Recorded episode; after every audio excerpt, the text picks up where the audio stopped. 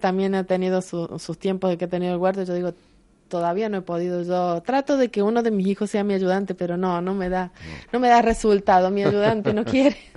ni Cristóbal ni Victoria se animan. No, no, no. Yo creo que no, no quieren, no quieren, no que no se animen, ¿no? Porque es mm. toda una responsabilidad.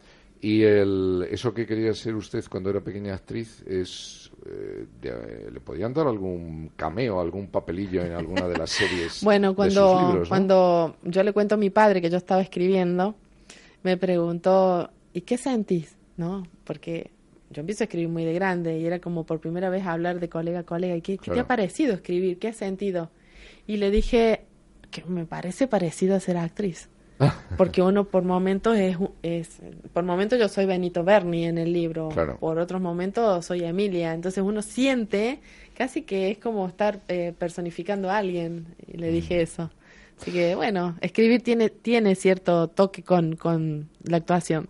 Em, ¿De qué depende ese hilo invisible que hace que las personas en la vida se tengan que encontrar?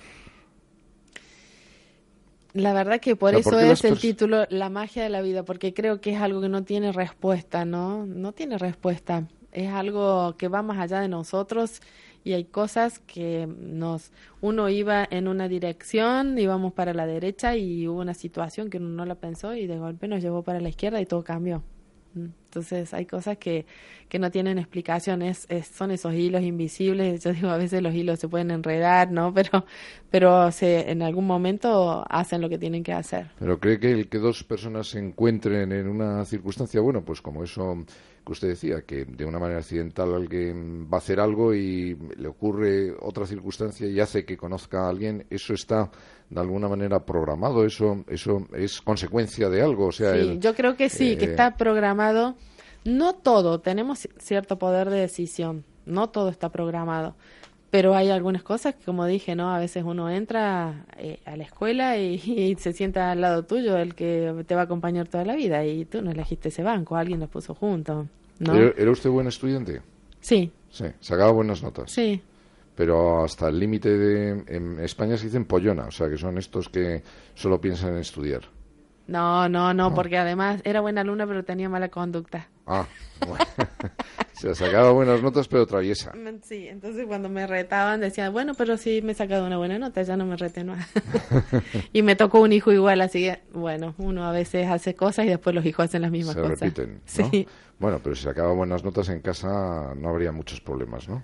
No, eh, eh, en mi casa, dices tú, cuando yo era pequeña, no, no, no. Ah. Y lo de derecho, mm, eh, ¿cómo fue elegir esa carrera que en principio no tenía antecedentes familiares? Su padre ya hemos hablado del negocio que tenía y que escribía, su madre ama de casa, ¿no? Sí. Y, entonces. Eh, bueno, fue, yo creo que el, el, tipo de colegio donde yo iba era un colegio con, comercial que se llama ya que tiene muchos números, ¿no? Se hace todo lo que es contabilidad, matemática financiera y a mí no me gustaba nada de eso, me gustaba siempre lo que tenía que ver con letras y lo más parecido a letras era derecho en ese tipo de colegio. Cuando yo empiezo a la universidad veo que dentro de la carrera de derecho lo que más me gustaba era filosofía, historia, sociología y era raro porque en general a todos les gustaban las otras materias, las de las leyes. Eh, yo me daba cuenta que tenía una tendencia diferente hacia otra cosa.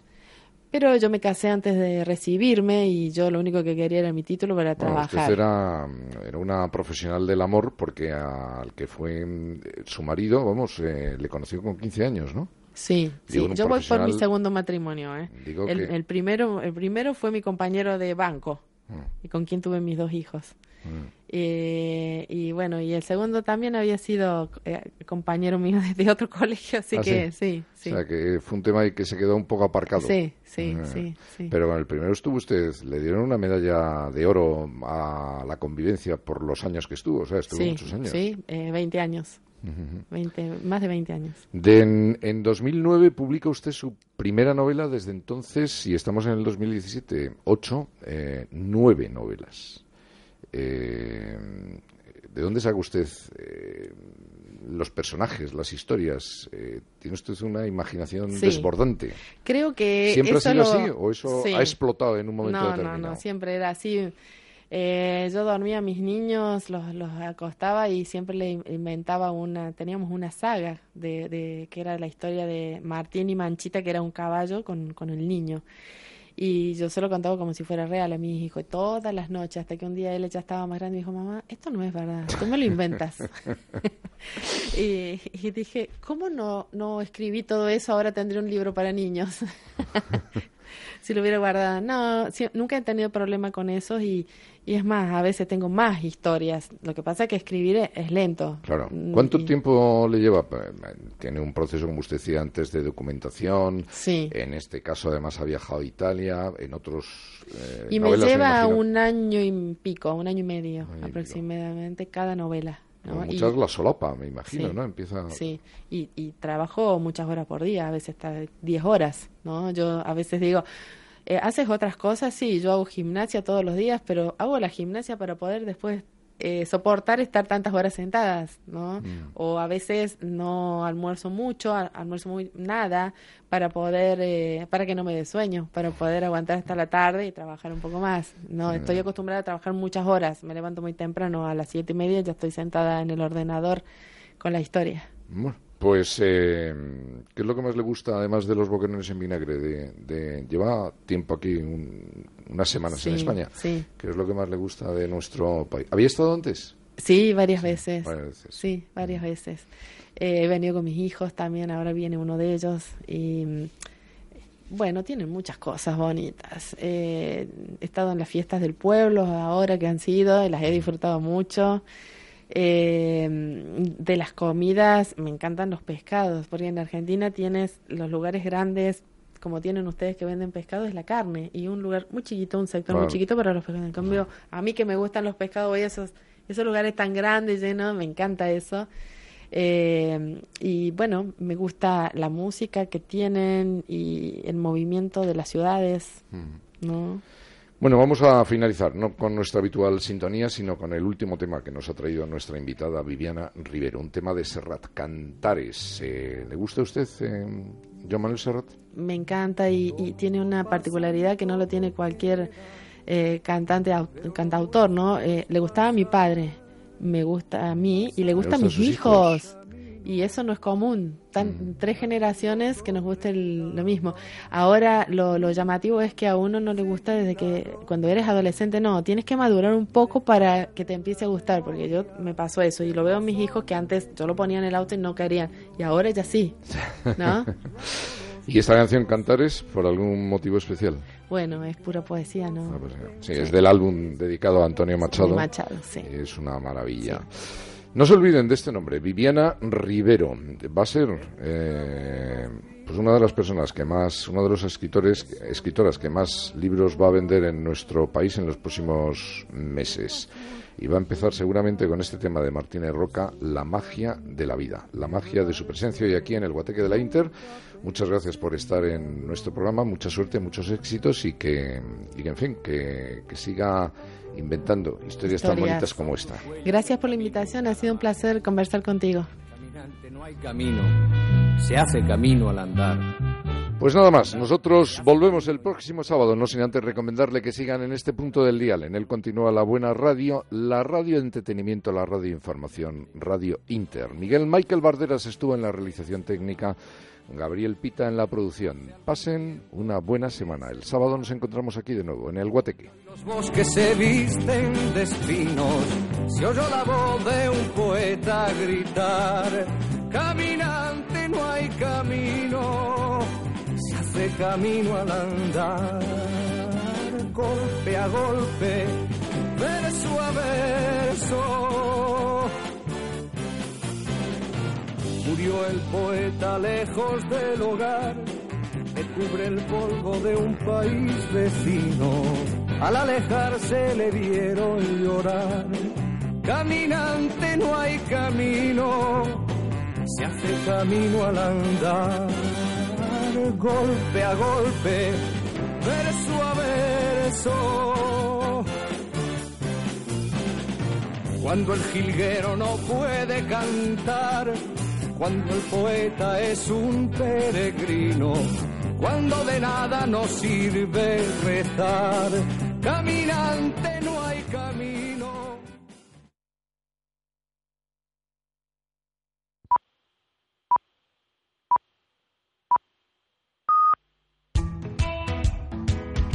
En Radio Inter ya es domingo. El análisis de la semana. Presenta y dirige Almudena Negro.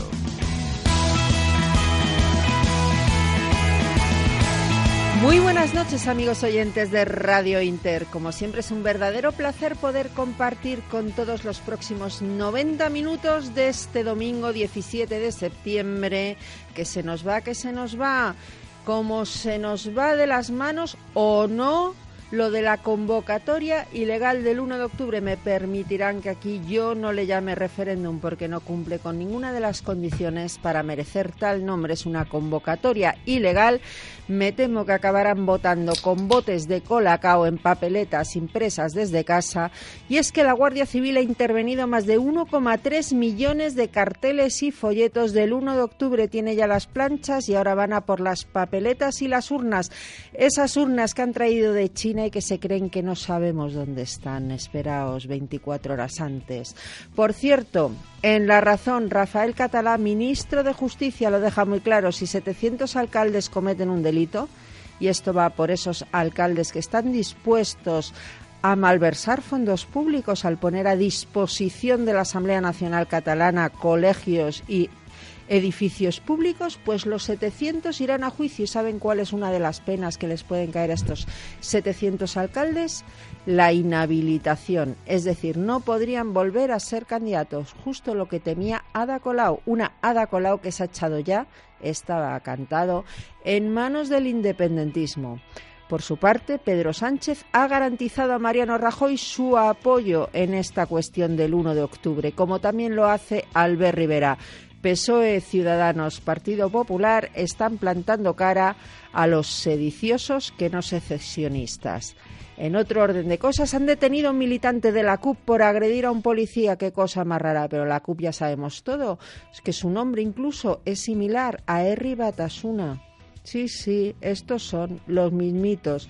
Y al mismo tiempo, cerca de un millar de intelectuales y artistas de izquierdas, estos que les encanta lo de los abajo firmantes, han firmado un manifiesto contra el 1 de octubre. Les digo los nombres que figuran en dicho manifiesto. Tenemos a gente como Juan José Millás, pero también tenemos a gente como Rosa María Sardá, no sé qué tiene de intelectual, pero en fin, eso es lo que dicen. Y ya les digo, más de mil intelectuales y famosos, yo lo voy a llamar famosos de izquierda, Isabel Coiset, Javier Marías, Joaquín Oristrel, Joan Marsé, Mónica Randall, Victoria Camps, Carlos Jiménez Villarejo, Lidia Falcón, Javier Mariscal, Cristina Almeida, Juan José Millas, ya lo había dicho, Manuel Galeana, etcétera, etcétera. Por parte del centro derecha me parece que no está tan de moda aquello de los abajo firmantes, que en realidad no sirve de nada más que para poner de manifiesto una opinión. Y señores, con este desafío, que posiblemente es el más grave al que se ha enfrentado España, no solo en los últimos 40 años, sino incluso más, tenemos que abrir hoy ya es domingo. Hablaremos también de otras cuestiones, por ejemplo, la crisis catalana que ha atrapado a Podemos, porque ya saben que Podemos está manteniendo una posición un tanto extraña. Por un lado, Pablo Iglesias habla de patria, por otro lado, de repente se desmarca con un Visca Cataluña Jure y hace suyas las tesis independentistas. ¿Pasará esto factura? ¿Conseguirá el PSC rentabilizar la metedura de pata histórica de Pablo Iglesias y los suyos? De todo ello tendremos que hablar. Y mientras tanto, en Madrid, en Madrid ya saben que un juez al que están demonizando en los medios de comunicación le ha puesto la proa a Manuela Carmena, ex jueza, una ex jueza que cree que la ley se puede pisotear y es porque este juez de lo contencioso administrativo había prohibido un acto pro referéndum ilegal, he dicho referéndum, castíguenme, pro convocatoria ilegal del 1 de octubre en un espacio público madrileño, con mi dinero, con el de todos ustedes. Finalmente, Ahí no se va a celebrar el acto. Manuela Carmen había asegurado que el juez atendería las alegaciones del ayuntamiento porque tuvieron la jeta de presentar alegaciones en contra de la decisión judicial. Han sido desestimadas de plano. No va a haber acto en el matadero. pero sí lo va a ver en Madrid, lamentablemente, en un espacio privado, en un teatro privado, que es el mismo que ofreció su espacio a los famosos titiriteros del Gora ETA y Gora Al Qaeda. Podemos, de la mano de la CUP y de Esquerra, estarán en el acto, están en el acto de apoyo, porque es que me estoy dando cuenta que es que es hoy el acto de apoyo y se está celebrando en estos momentos en el matadero. Se ha celebrado en estos momentos en el matadero. Ya saben, eso es lo que tenemos encima de la mesa. Lo miremos por donde lo miremos, Cataluña. Y luego en otro orden de cosas, yo creo que también muy importantes y que hay que enlazar con lo que está sucediendo en España, el terrorismo, ataque terrorista en el metro de Londres que gracias a Dios salió mal salió mal y solo ha dejado heridos. Sin embargo, ya hay dos detenidos. Un joven de 18 años fue detenido ayer, hoy un joven de 21 años que fue detenido en Hanslow y ya saben que pretendían una verdadera masacre, cometer una verdadera masacre. Y mientras tanto, los cuerpos de los terroristas de Barcelona que siguen en el depósito de cadáveres. El juez que está rastreando la mezcla del explosivo. Ya les digo, los cuerpos aún no han sido entregados a sus familias y en sus localidades de origen en Marruecos rechazan que sean enterrados allí. No les gustan los terroristas les seguiremos contando todo lo que hay de este gran peligro que acecha a toda Europa, que es el terrorismo islamista. Señores, las nueve y seis de la noche me encantaría darles alguna buena noticia, que la hay, que dice Montoro que nos va a bajar los impuestos. Lo que pasa es que yo no me lo creo, porque yo de Montoro no me creo nada. Pero fuera de eso, no hay gran cosa que contarles. La anécdota del día, si quieren que se la cuente, está en Valencia, donde una cabra se ha colado en las urgencias del Hospital La Fe y madre mía, la que se ha organizado en el hospital, que han tenido que ir corriendo detrás de la cabra a ver si la pillaban. La cabra está de protagonista en todos los medios de comunicación, subida a un lavabo. Ahí les dejo, busquen la foto. Señores, las nueve y seis de la noche y aquí comienza, ya es domingo.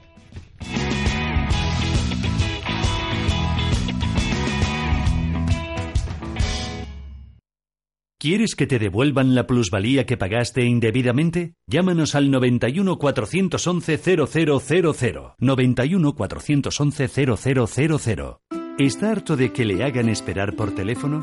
¿De que no le expliquen las ventajas de contratación en su seguro? Puede contar con Incos. Le damos un trato personalizado y le ofrecemos un ahorro en su seguro. No espere más y llame a Incos 91 032 6947. 91 032 6947. ¿Quieres que te devuelvan la plusvalía que pagaste indebidamente? Llámanos al 91 411 0000.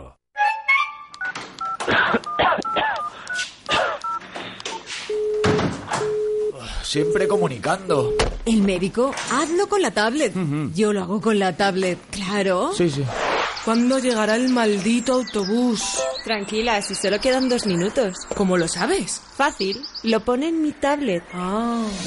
Tu tablet y smartphone te ayudan, pero tienes que saber cómo. Sácale el máximo partido a tus dispositivos e inscríbete ya al curso de utilización de tablets y smartphones en nivel básico o avanzado impartidos por el Club de Amigos de Intereconomía. Más información en el 91 616 24 64 o en club@intereconomía.eu.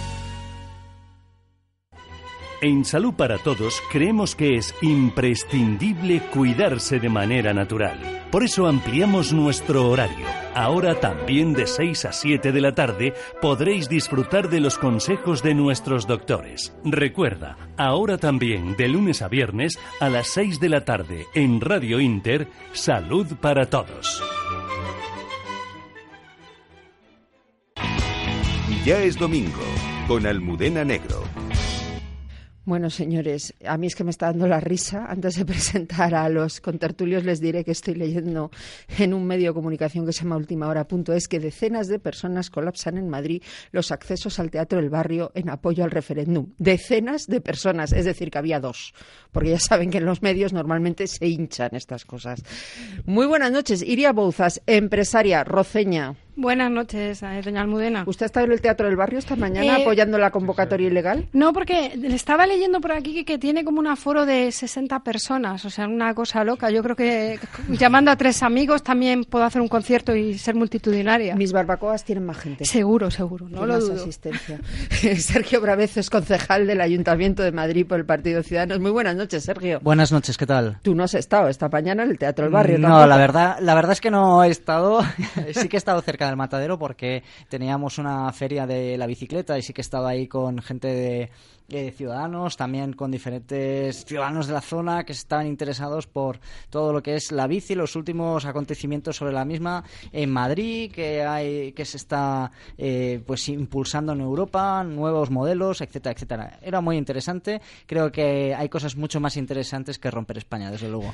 ¿Y había más de 60 personas en lo de las bicis? Bastante más, bastante más. Eso es muy importante saberlo. Ya les digo, ahora leo en ABC lo mismo, es decir, nota de agencia, decenas de personas. Es decir, allí había 25 más o menos y habría 30 fotógrafos, porque eso sí hay una foto que sale Joan Tardá puño en alto.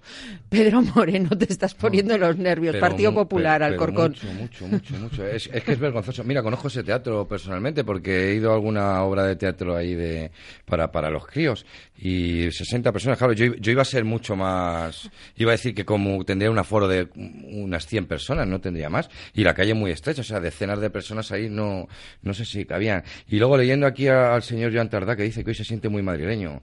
Este señor no se entera que, que ser español es un orgullo y madrileño un título. Este no tiene título para ser madrileño, ¿eh? no tiene título. No, no, no, no. Y además no madridista, ¿no? No, ni es madrileño lo que te ha faltado decir. Sí, sí, bueno. que te Hasta conozco. ahí- hasta ahí podemos llegar. bueno, está también con nosotros el profesor de la Facultad de Ciencias Políticas del Círculo Bolivariano de Somos Aguas, columnista de La Razón, Voz Populi y el español Jorge Vilches. Muy buenas tardes, doña Almudena. Lo digo porque todo el Círculo Bolivariano Somos Aguas eh, habrá estado esta No. mañana.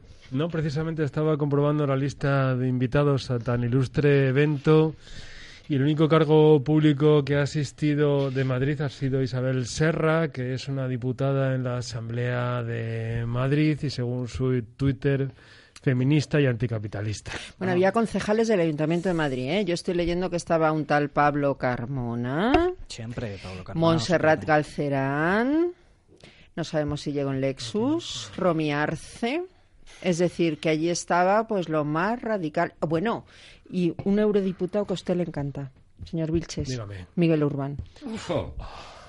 Un cerebro privilegiado. La verdad es que es una pena no tenerlo en España. Decenas de cerebros explicarnos- privilegiados asaltan el Teatro del Barrio. Eh, Sí, sí, sí. Bueno, pasemos a otro tema. Lo digo porque también veo fotos de Tardá.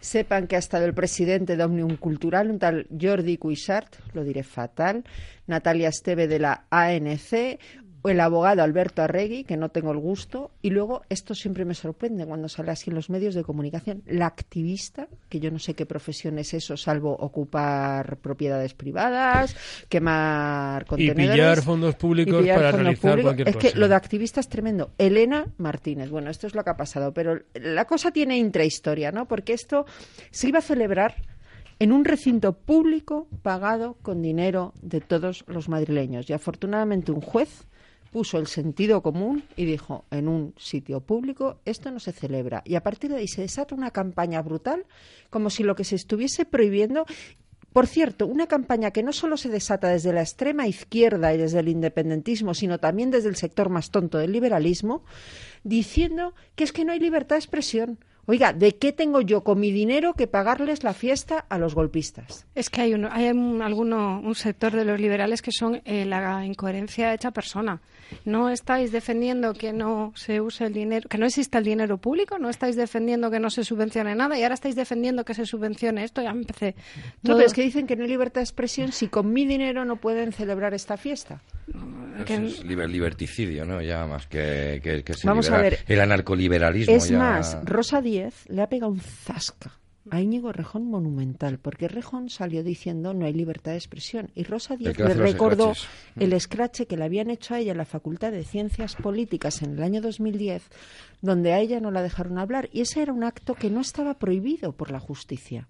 Es que aquí estamos hablando que han intervenido los jueces y han dicho con dinero público esto no se celebra. Pero es que no han dicho que no se celebra, han dicho con dinero público. Claro. Entonces ya está. Hay libertad de expresión. Usted puede irse donde quiera, a cualquier sitio privado, a decir lo que quiera. Hay libertad de expresión. se han hecho. Lo que no tenemos que hacer el resto es pagárselo. Mire, una anécdota. Ayer el señor Vilches y yo nos fuimos al 20 aniversario de Las de Bastos, que es un restaurante magnífico que hay en Majadahonda, que tiene Lucio. Nos había invitado a, al, pues, al evento. Y entonces eh, Lucio acabó el acto, él diciendo viva España, y entonces soy yo a dos tontos por el fondo diciendo visca Cataluña, Yuri, y no sé qué. Pues ya está, nadie les hizo ni caso. Y se tomaron la tapa igual. Ya está, eso es libertad de expresión. Pero con mi dinero no. Con mi Comple- dinero no. Más que nada libertad de ingesta porque eran un par de borrachos. Sí que, sí que creo que hay que apuntar que Carmena se está confundiendo. Hay muchas veces que se cree que es jueza y otra vez que otras veces que es alcaldesa solamente o político, depende cómo queramos verlo. Eh, que es lo mismo al final. Pero lo está confundiendo de manera constante, porque siempre pone en duda esas sentencias judiciales y siempre habla de que ella es juez o ha sido juez o tiene experiencia como juez y por lo tanto ella puede decir si esa sentencia es, eh, está bien, está mal, es recurrible, si no lo es. Eh, bueno, creo que se está confundiendo de todas, todas. Aquí no estamos. a- eh, esta señora tiene que tener muy en cuenta que ella está como política, como alcaldesa, y por lo tanto tiene que dejar al Poder Judicial que actúe libremente y acatar lo que dice el Poder Judicial. ¿O es que no somos demócratas? ¿O es que nos estamos olvidando de que hay tres poderes bien claros, que hay que diferenciarlos, que, no puede- que tenemos que respetar el Poder Judicial? Podemos hablar que si hay que despolitizarlo, bla, bla, bla. Por supuesto. Y en eso eh, vamos a estar, creo que la mayoría, completamente de acuerdo. Sin embargo, hay que dejar trabajar a los jueces. Y por lo tanto, la señora alcaldesa se está confundiendo de todas, todas. Y decir otra cosa, me parece muy mal por parte de los concejales de Ahora Madrid que están apoyando un evento que obviamente un juez ha dicho que no puede tener lugar en el Ayuntamiento de Madrid con fondos públicos. Entonces, ¿qué están haciendo estos concejales? Recordemos que están en el gobierno y por lo tanto representan a todos los madrileños, a todos, absolutamente a todos. Y se tienen que dar cuenta de que ya no son activistas, que son políticos y tienen unas responsabilidades. Y si no les gusta esas responsabilidades, lo que tienen que hacer es dejar su cargo. Y entonces volver a ser activista, revolucionario o lo que quieran ustedes. Entonces, hay que ser consecuentes. Y este gobierno está dejando de ser consecuente y está haciendo politiqueo en vez de hacer política y sacar la ciudad de Madrid hacia adelante. Pero es que no ha sido nunca consecuente Carmena. Carmena, eh, el, el gran problema que tiene es que ella es una marioneta eh, puesta ahí por Pablo Iglesias, eh, en el que encima Ya no le han tanto, metido, eh, le han metido, bueno, encima, encima yo creo que además la edad la, la edad la confunde ya, ¿no? Yo creo que ya la edad ya tenía que estar en casa. Ahora se ha visto que Y ya luego- tiene ya más poder que Pablo Iglesias. Pablo Iglesias no ha tocado, no, pues no ha voy tocado voy a discrepar con- poder en ningún momento. Es igual. Y Carmena es alcaldesa ojo, Voy a de la contigo. ciudad de Madrid. ¿eh? Pero quien lleva todo lo, quien lleva los pantalones ese gobierno se llama Rita Maestre y todos los suyos y tienen ahí una no. retaila de concejales podemitas. Pero además de lo más extremista que hay en toda sí. España, que Eso bueno, la, la pena es que eh, desde que han llegado a Madrid, si por ejemplo Madrid estaba mal de tráfico, ahora es un caos auténtico. Para venir hoy hasta aquí ha sido un caos, todo caótico. El día de, de la movilidad, dice, no, el día de la, de la de in- movilidad. de la inmovilidad. Era el día de la inmovilidad. Bueno, recordemos un día que no pudimos hacer el programa, empezamos Que llegamos tarde, tarde. claro. Una pero carrera todos. por O Nelson que Mandela. Tarde todos, porque era imposible llegar aquí a la radio. O sea, es que De, todas maneras, has dicho una cosa que es muy interesante y es que ya no son activistas, sino que son políticos, ¿no? Son gestores. Pero tenemos que recordar que la gente les votó porque eran activistas, porque les gustaba su actividad eh, en las calles, en las instituciones, en la universidad y, y les votó por eso. Y ellos han llevado precisamente esas actividades al gobierno. Es decir, están cumpliendo aquello por lo que la gente, consciente o inconscientemente, les votó.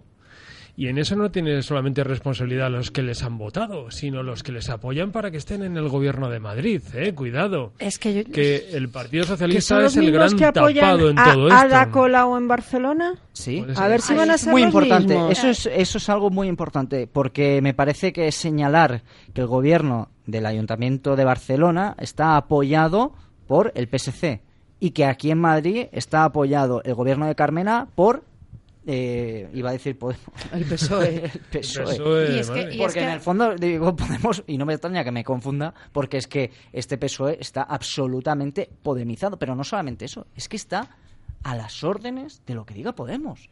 En el Ayuntamiento de Madrid especialmente. Me parece increíble que eh, el PSOE no tiene ningún tipo de alma, ni ningún tipo de rumbo. Está absolutamente perdido en la ciudad de Madrid. No sabe lo que hacer. Ahí va yo, además, en, en el caso de el caso de Barcelona me parece más complicado, pero es que en el caso de Madrid eh, se habló desde el minuto cero que es un cambio de rumbo del PSOE y se pone de alcaldesa a Begoña Villacís y es que habría cero problema, o sea, estoy convencidísima, bueno, el PP lo dijo en su día, que apoyaría esa propuesta y todavía... Esperanza Aguirre propuso a Antonio Miguel Carmona como alcalde. en Pero su ya, día. ya por, de- yo creo que por desesperación, decir, poned cualquier No, no, cosa. no, sí, de hecho la operación Villacís sí ha existido, lo que pasa que el PSOE no se suma. Por eso, pero entonces al final lo que no puedes tener, bueno, sí puede, pero lo está haciendo, el, el PSOE está teniendo dos mensajes. El mensaje que está queriendo tener IZ, por ejemplo, que en los últimos meses ha pegado un cambio, una transformación eh, bastante curiosa y bastante sorprendente. Parece, Ha pasado de bailar reggaetón a bailar paso doble. a bailar pegados. O sea, parece, parece hasta, llega a momentos que, que, que parece hasta un político sensato, es una cosa pasmosa. Eh, está teniendo un mensaje en un sitio y otro mensaje totalmente diferente. El mensaje de Madrid eh, es el que están transmitiendo es por lo que dice Sergio, que no tienen ni alma, ni sentido, ni ideología, ni, ni nada. Pero tienen seis o siete candidatos para el PSM, ¿eh? para las elecciones ahora internas que celebran, que por cierto, cuando hablas con la gente del PSOE, incluso con la no afina Pedro Sánchez, te dicen que el próximo líder del PSOE se va a apellidar Franco. Madre mía. Yo no digo más. Dilo todo, Franco Pardo. Efectivamente. Es el mejor apellido en España. para- para un Va a ser el nuevo líder del PSM, que lo sepáis. es el mejor apellido. Pero ahora vamos, hay otra cuestión en lo de Carmen. A ver, yo estudié Derecho, como sabe todo el mundo, y pues tengo una vena jurista. Y es que a mí me pone de los nervios esta señora, porque creo que está dejando a la altura el betún la imagen de los jueces en España. Cada vez que arrastra el derecho por los suelos y se apunta a eso que se llama el uso alternativo del derecho, que consiste en que el derecho se retuerza para cumplir con mi ingeniería social y con el proyecto que yo tengo. Esto es lo que defienden, por ejemplo, los de jueces, juezas y juezos por la democracia, democracia y democracia. ¿Vale? Y esto es brutal, porque ¿por qué considera Manuela Carmena que este juez Justi Bastarreche no está haciendo bien? Pues porque no se adecua a su idea. Ya está. Y el derecho, lo que son las normas, da igual. Lo que es la ley, da igual. Se puede pisotear. Y así te encuentras además discursos que además hoy están mucho en el ambiente de, bueno, la ley se puede interpretar. No, la ley en España y derecho romano no se interpreta, se aplica. Donde se interpreta es en la Commonwealth. Están Totalmente. destruyendo el derecho. Y me parece gravísimo lo de la señora Carmena, ya no solo en lo político, sino en lo jurídico. Pero- en lo jurídico, ¿eh? Pero ese es Cuidado. el, el mensaje que ha calado en Cataluña. Aquí Ángeles Ribes nos ha dicho 20.000 veces, y es que con toda la razón, que hay una generación de catalanes que entienden que el derecho y o que la justicia no hay que hacerle caso. Que si el, el derecho se adecua a lo que tú quieres hacer es correcto, y si no, pues se puede desobedecer y no pasa nada. Y eso. eh, les ha venido por gobiernos que les han inculcado que el- la desobediencia es lícita cuando pues Porque no siempre hemos jugado a favor eh, de lo que queríamos hacer políticamente, retorcer y adaptar el derecho para poder tener pues aquellas competencias que creemos que son eh, correctas. Por ejemplo, estoy, eh, me viene a la cabeza la competencia y transferencia de lo que es las fuerzas y cuerpos de seguridad del Estado, que tenemos solamente en dos comunidades autónomas. Es verdad que se habla sobre en la Constitución que las comunidades autónomas son parte del Estado y ento- o, perdona en, en, en la Constitución no se habla sino se dice que el Estado también es eh, comunidad autónoma y por lo tanto puede tener esa competencia. A lo que me vengo a referir y concluyendo es que siempre hemos utilizado al final el Tribunal Constitucional para ayudar este tipo de cosas para ayudar al político de turno a adaptar la ley. Y en eso estoy completamente de acuerdo eh, ahora, actualmente, claro, como siempre hemos ido adaptando a lo que nosotros hemos querido, nos encontramos con una situación en que nosotros queremos un referéndum y, por lo tanto, ahí vamos a adaptar la ley y vamos a hacer los cambios que sean necesarios. Pero vamos, vamos a, lo que hemos dicho muchísimas veces, ¿no? El tema de, de- de- de la pérdida de poder de- del- del Estado español frente a las comunidades autónomas o algunas comunidades autónomas, ¿no? La descentralización de determinadas cosas en las que yo creo que por sentido común nunca se habían, no se debían de haber dado. La justicia, la seguridad, la sanidad eh, y la educación. Esa algo es que la tenía que básica. recuperar- que tenía que Educación, recuperar justicia y Estado. Y luego, eh, en términos pugilísticos, el gran- otro de los grandes problemas del Estado es que mm, dependemos mucho de la defensa del Estado de quien en ese momento esté en el poder. Quiero decir, yo estoy totalmente seguro que todo este tinglado que está montado con José María Aznar López en el pre- de presidente del gobierno no hubiera pasado. Estoy totalmente seguro. En términos pugilísticos, cuando, no cuando. No cuando dos, No. cuando dos contrincantes se suben a un ring, ¿no? y uno pega y el otro, eh, aun sabiendo que tiene mayor pegada, dice, te voy a dar, te voy a dar, te voy a dar.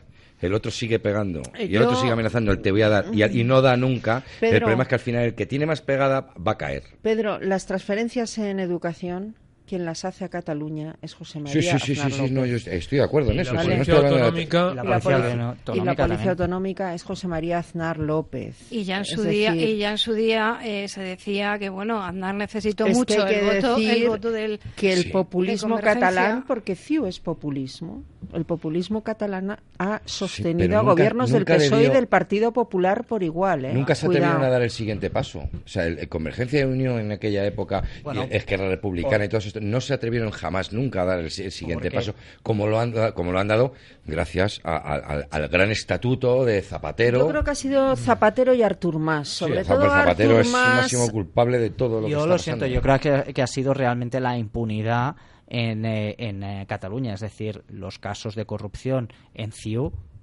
son, es. son muy fuertes. O sea, son, son durísimos. Eh, todas las sedes embargadas. Es decir, que tenemos a los Puyol. Recordemos cómo eran los Puyol. Cómo era la familia Puyol. Intocable, que se le decía el rey de Cataluña.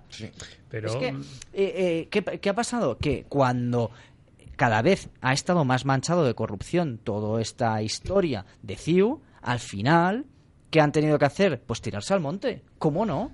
Eh, ¿Cómo no? Yo, yo creo que hay dos factores eh, objetivos que les han llevado a acelerar el proceso de, de independencia o el golpe de Estado.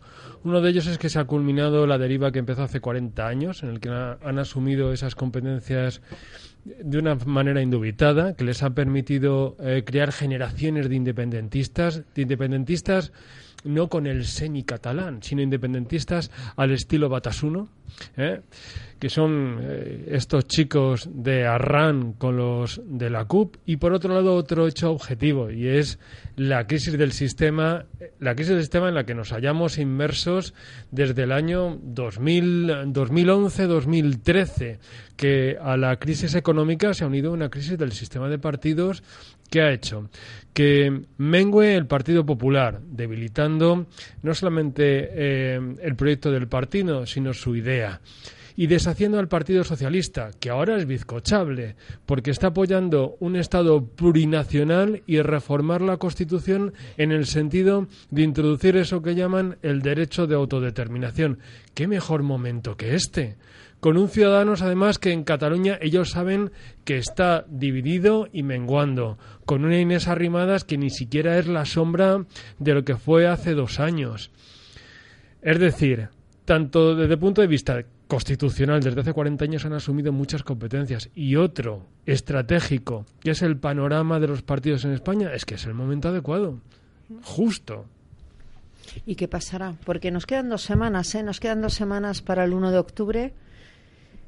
¿Qué creen que va a pasar el 1 de octubre? Lo que dicen los mentideros es que la CUP y compañía la van a intentar liar gorda. La van a intentar liar porque necesitan la foto. La foto del victimismo. Eh, desde el gobierno, mm, pues ya les decía yo, Rafael Catalá hoy en declaraciones en una entrevista a La Razón decía, sí, 700 alcaldes que cometen actos ilegales, 700 alcaldes que se van al banquillo. Parece que el gobierno está dispuesto a aplicar la ley. Parece que se han tuneado, lo publicaba OK Diario, blindados, que no son tanques. Hay que aclararlo, porque es que luego la gente confunde las cosas. Blindados para y se han enviado muchos efectivos de policía y guardia civil a Cataluña se está preparando un gran despliegue. A mí me da mucho miedo que sea un día de violencia. Y el señor Wilches tiene una teoría de lo que va a pasar el Ah, día bueno, 1. no es, bueno, es una teoría eh, fundada en información. Que Y ya es verán. que el día 1 de octubre los chicos de la CUP y de Arran, que son prácticamente eh, lo mismo y que tienen unas estrategias batasunas, lo que pretenden es eh, llenar aquellos espacios que van a considerar ele- electorales entre las 8 y las 10 de la mañana. No les va a hacer falta votar. Lo que necesitan es dar la sensación de que existe un pueblo, el pueblo catalán, que quiere ejercer la democracia. Eso va a conseguir no solamente la presencia policial, sino la presencia de los medios de comunicación, transmitiendo a primera hora de la mañana del 1 de octubre el que existe un conflicto político del pueblo catalán, naturalmente democrático, frente al Estado opresor que es el Estado español. Y son imágenes que se van a difundir en España y en el resto del mundo. Y ya tienes ahí el conflicto político. Un conflicto político que, claro, debe generar una negociación, que es lo que ellos quieren, porque esto es un gran teatro, es una gran performance para conseguir una negociación con el gobierno de España.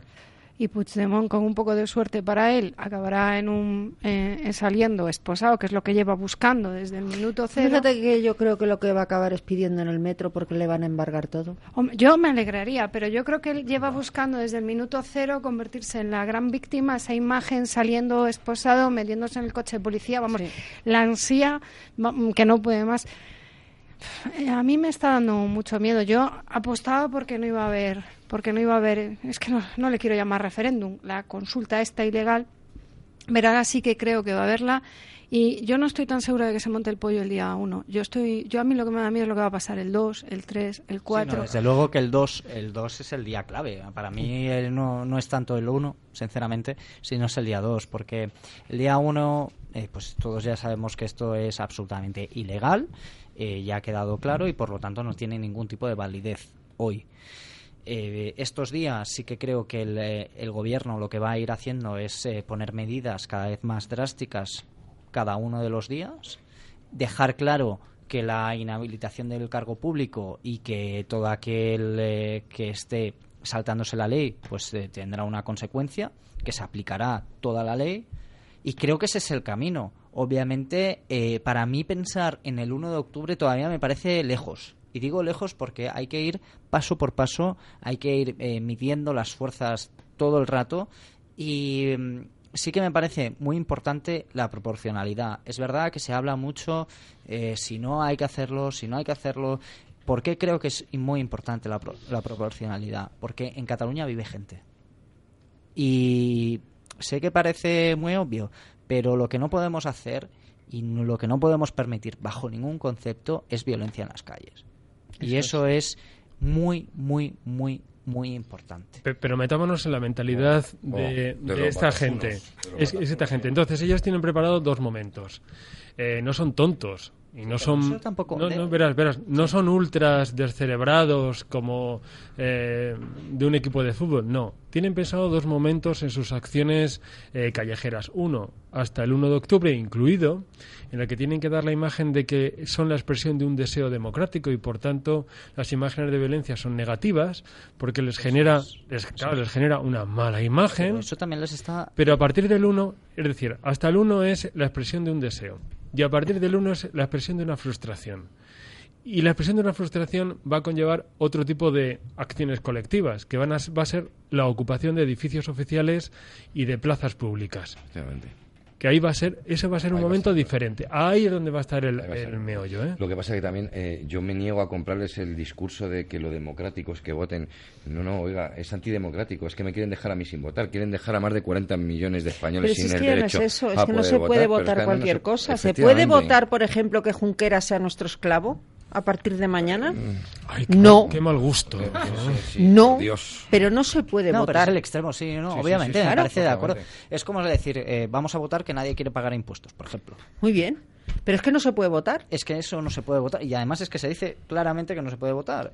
Eh, sí que me gustaría, el- sobre la reflexión, eh, que sí que comparto con Jorge, la verdad, eh, pero igualmente me, mm, quiero añadir una cosa que me parece muy importante.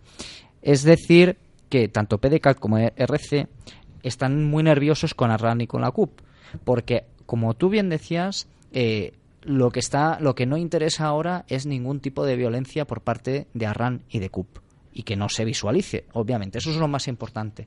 Pero eso supone un problema para Esquerra, eh, para Esquerra Republicana y la antigua CIU, porque eh, hay mucha gente en la CUP y Arran que sí que quieren salir, que sí que quieren expresar ese deseo de votar. Recordemos que no es un partido homogéneo, no hay un líder, no hay una persona que marque todas esas reglas. Por lo tanto, eh, estos días, por eso digo que hay que ir mirando día tras día, porque yo creo que sí que va a pasar algo dentro de la CUP y de la RAN. Pero añadamos una perspectiva más. Y es que, pase lo que pase, va a haber elecciones autonómicas en Cataluña a no más tardar, en unos meses. A la izquierda republicana de Cataluña, el que la separen de los violentos de la CUP y de Arran le viene bien. Porque se presenta como la opción moderada y honesta, moderada frente a la CUP y Arran y honesta frente al PDCAT lo cual en las urnas le va a venir de miedo. Convoque quien convoque las elecciones, ya sean ellos, ya sea el gobierno eh, de la nación. No les viene nada mal, ¿eh? Y todos van a hacer política electoral separada a partir de, bueno, llevan ya haciendo tiempo. Sí, pero entonces lo que estamos hablando es que ellos están interesados en que haya unas urnas de verdad válidas y e ir a unas elecciones autonómicas. Por supuesto, plebiscitarias. Son siempre plebiscitarias. en forma de plebiscito. Eh, pero recordemos, recordemos una cosa muy importante, porque ahora estamos con todo esto y parece que a la gente se le ha olvidado, especialmente a los de Esquerra Republicana y CIU. Se presentaron unidos diciendo que ellos eran la alternativa a un gobierno mm, separatista completamente. Entonces, ellos dijeron, a nosotros nos votáis es verdad que estamos derecha e izquierda unidas, que eso es lo que, lo que ha pasado.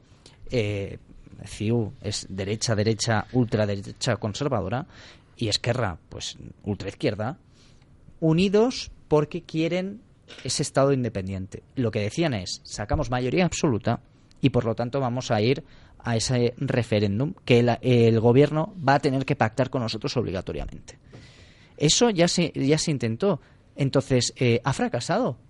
Recordemos que el número de votos totales por eh, Junts pel Sí, que es esta unión que no es superior al otro al otro eh, número de partidos que se presentaron. Es que no es superior, es que de hecho es inferior.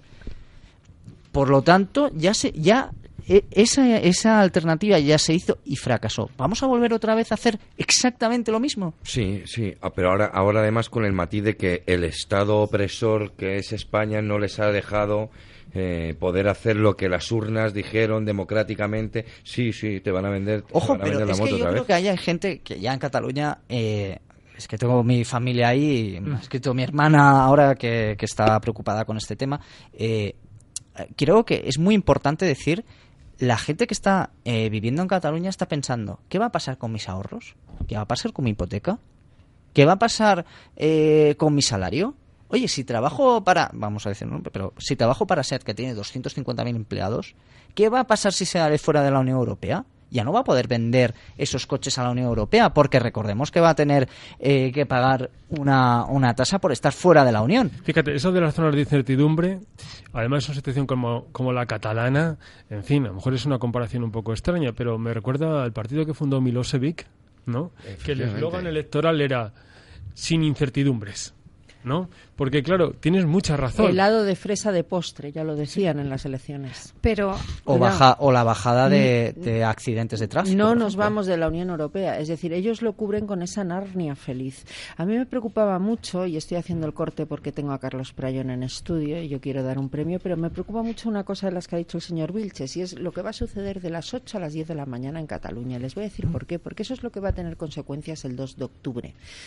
Y yo estoy viendo ahora titulares en prensa y cuando veo un titular en un medio importante que pone madrileños y Podemos por el derecho a decidir, porque había 25 personas en el Teatro del Barrio, me preocupa mucho que manden a los fotógrafos y a la prensa que es la mayoría, hay que decirlo, la mayoría ha hecho suya el discurso separatista o de la extrema izquierda y los manden a los pueblecitos donde haya 20 personas haciendo una cola para votar y, nos y a las 10 de la mañana estemos plagados de imágenes de esas que, como decía el señor Vilches, son las que se van a ver en el extranjero y las que van a legitimar a partir del 2 de octubre intentar poner de rodillas a la nación española para una negociación con los separatistas.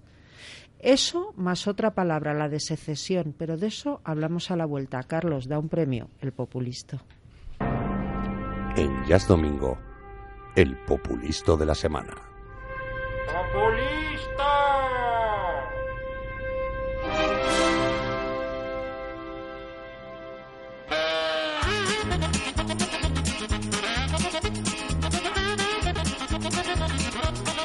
Muy buenas noches tengan todos ustedes. ¿Se imaginan que escuchásemos una entrevista del periodista Antonio García Ferreras? Que de esta entrevista sacásemos al populista de la semana y que el premio no recayese en el propio García Ferreras. Sé que resulta bastante inverosímil, pero es que nada ni nadie supera en inverosimilitud a nuestro galardonado de la semana. Les hablo, por supuesto, de Gabriel Rufián.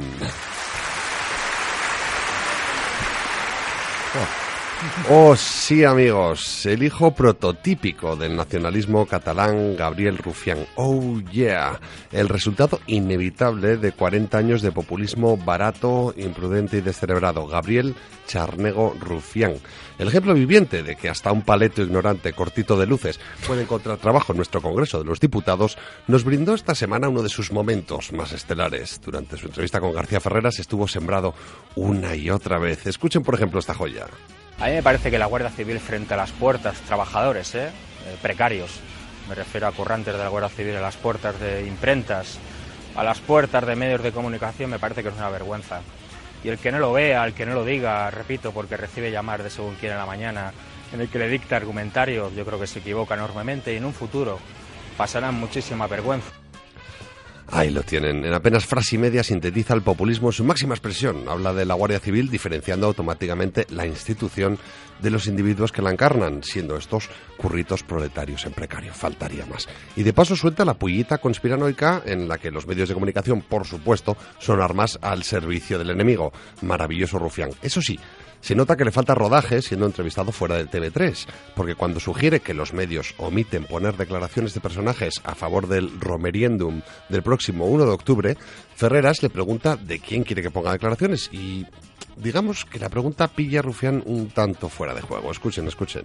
Por ejemplo, de entidades supranacionales que están considerando absolutamente antidemocrática la opinión del gobierno de España. ¿Ejemplo? Medios de comunicación, gobiernos que hoy en día están presidiendo la Unión Europea, países que iniciaron procesos de autodeterminación. Bueno, es que repito, no lo digo yo, lo dice un montón de gente que, como usted dice, es poco sospechosa de ser secesionistas. Si me, si me da un par de nombres, lo, lo, contamos también, no tengo ningún problema, de verdad. Por ejemplo, Varoufakis y Assange. Entidades supranacionales, esto.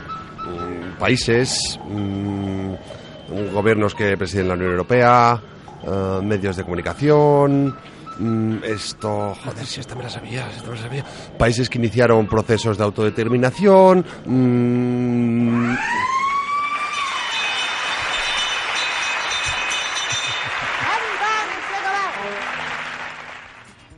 que sí, Rufián, Varoufakis y Assange. No hay más preguntas, señoría.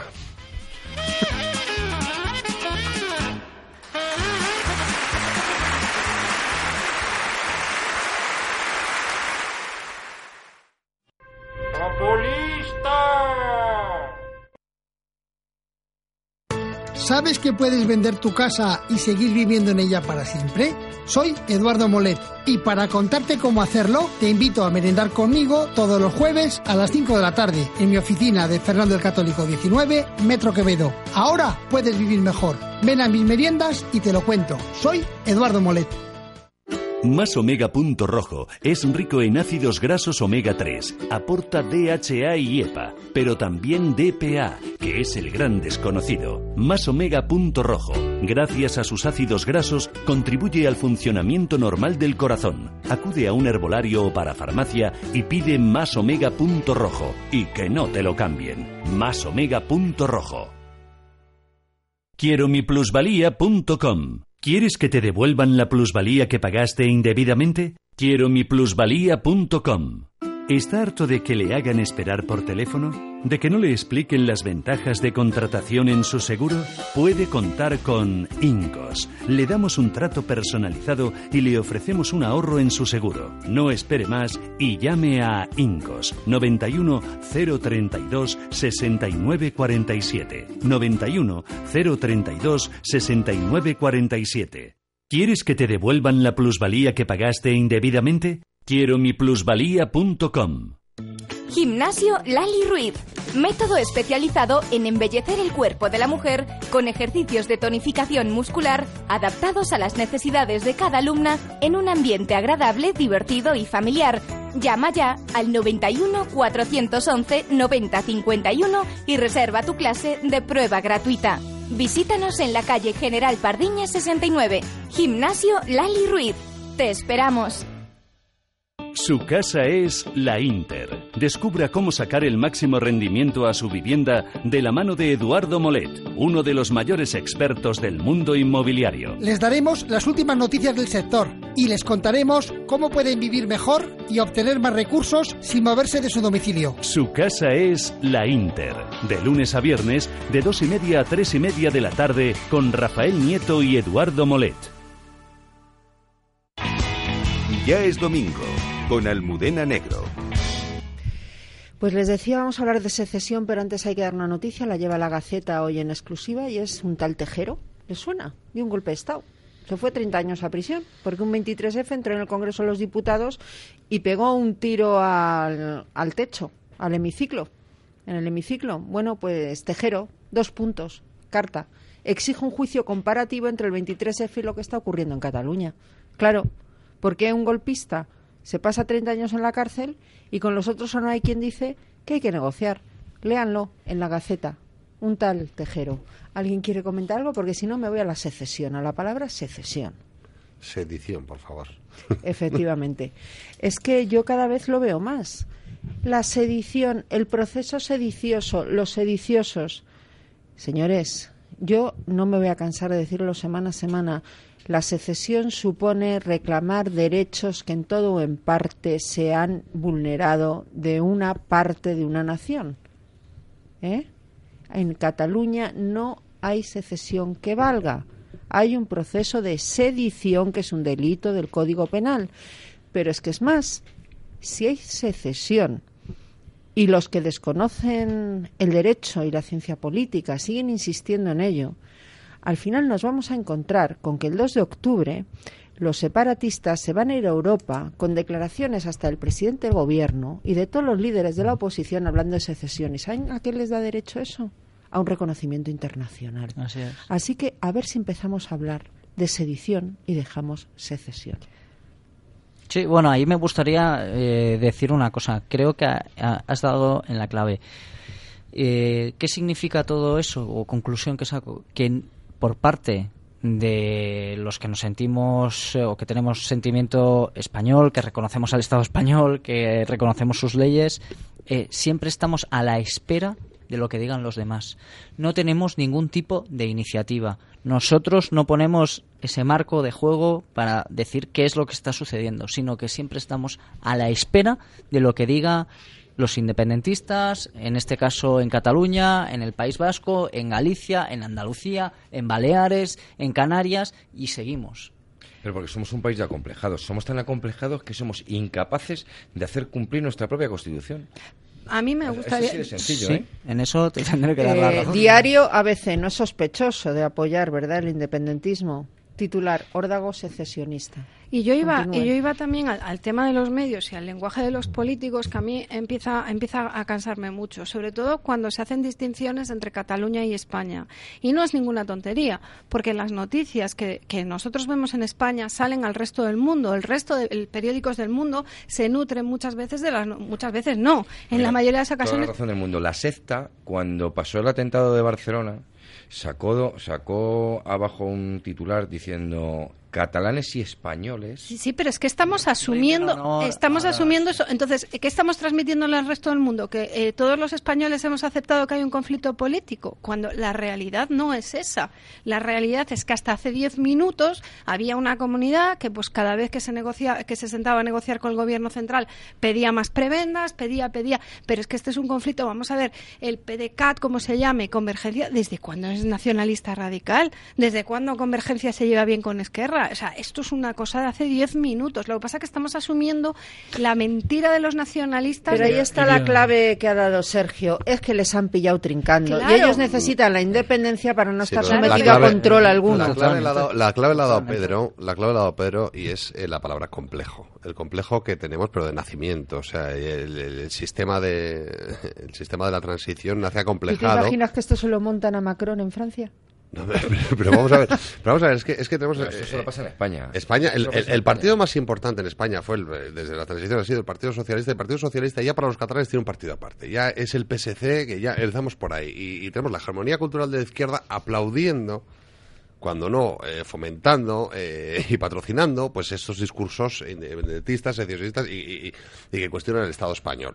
Eh, entonces, eh, el complejo que ha tenido, eh, digamos, eh, la derecha en España o cualquier opción que no fuese la izquierda con respecto a estos temas, eh, de, de decir, oye, no, esta es la Constitución, la vas a respetar, pues hablar, hablar sin complejos, pues ha permitido que el independentismo marque el paso, marque el lenguaje, la batalla del lenguaje está perdida hace décadas ya, y, y hablamos, pues, lo que dices de secesión, del proceso de autodeterminación, hablamos de, un- de una serie de terminologías que es a ellos los que les interesa desde hace muchísimo tiempo. Mira, porque te, déjame decirte, y a raíz de lo, que, de lo que estás diciendo, creo que es muy importante señalar que la izquierda siempre ha tenido en mente los medios de comunicación.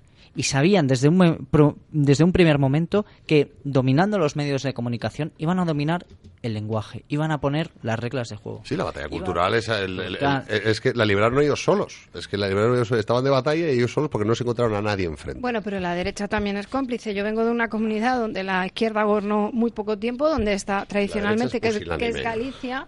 Y, y yo- la gente aquí no se lo cree, pero yo no he sabido quién era don Pelayo hasta que me hice mayor y me puse a estudiarlo por su cuenta. Y yo tengo, yo he estudiado.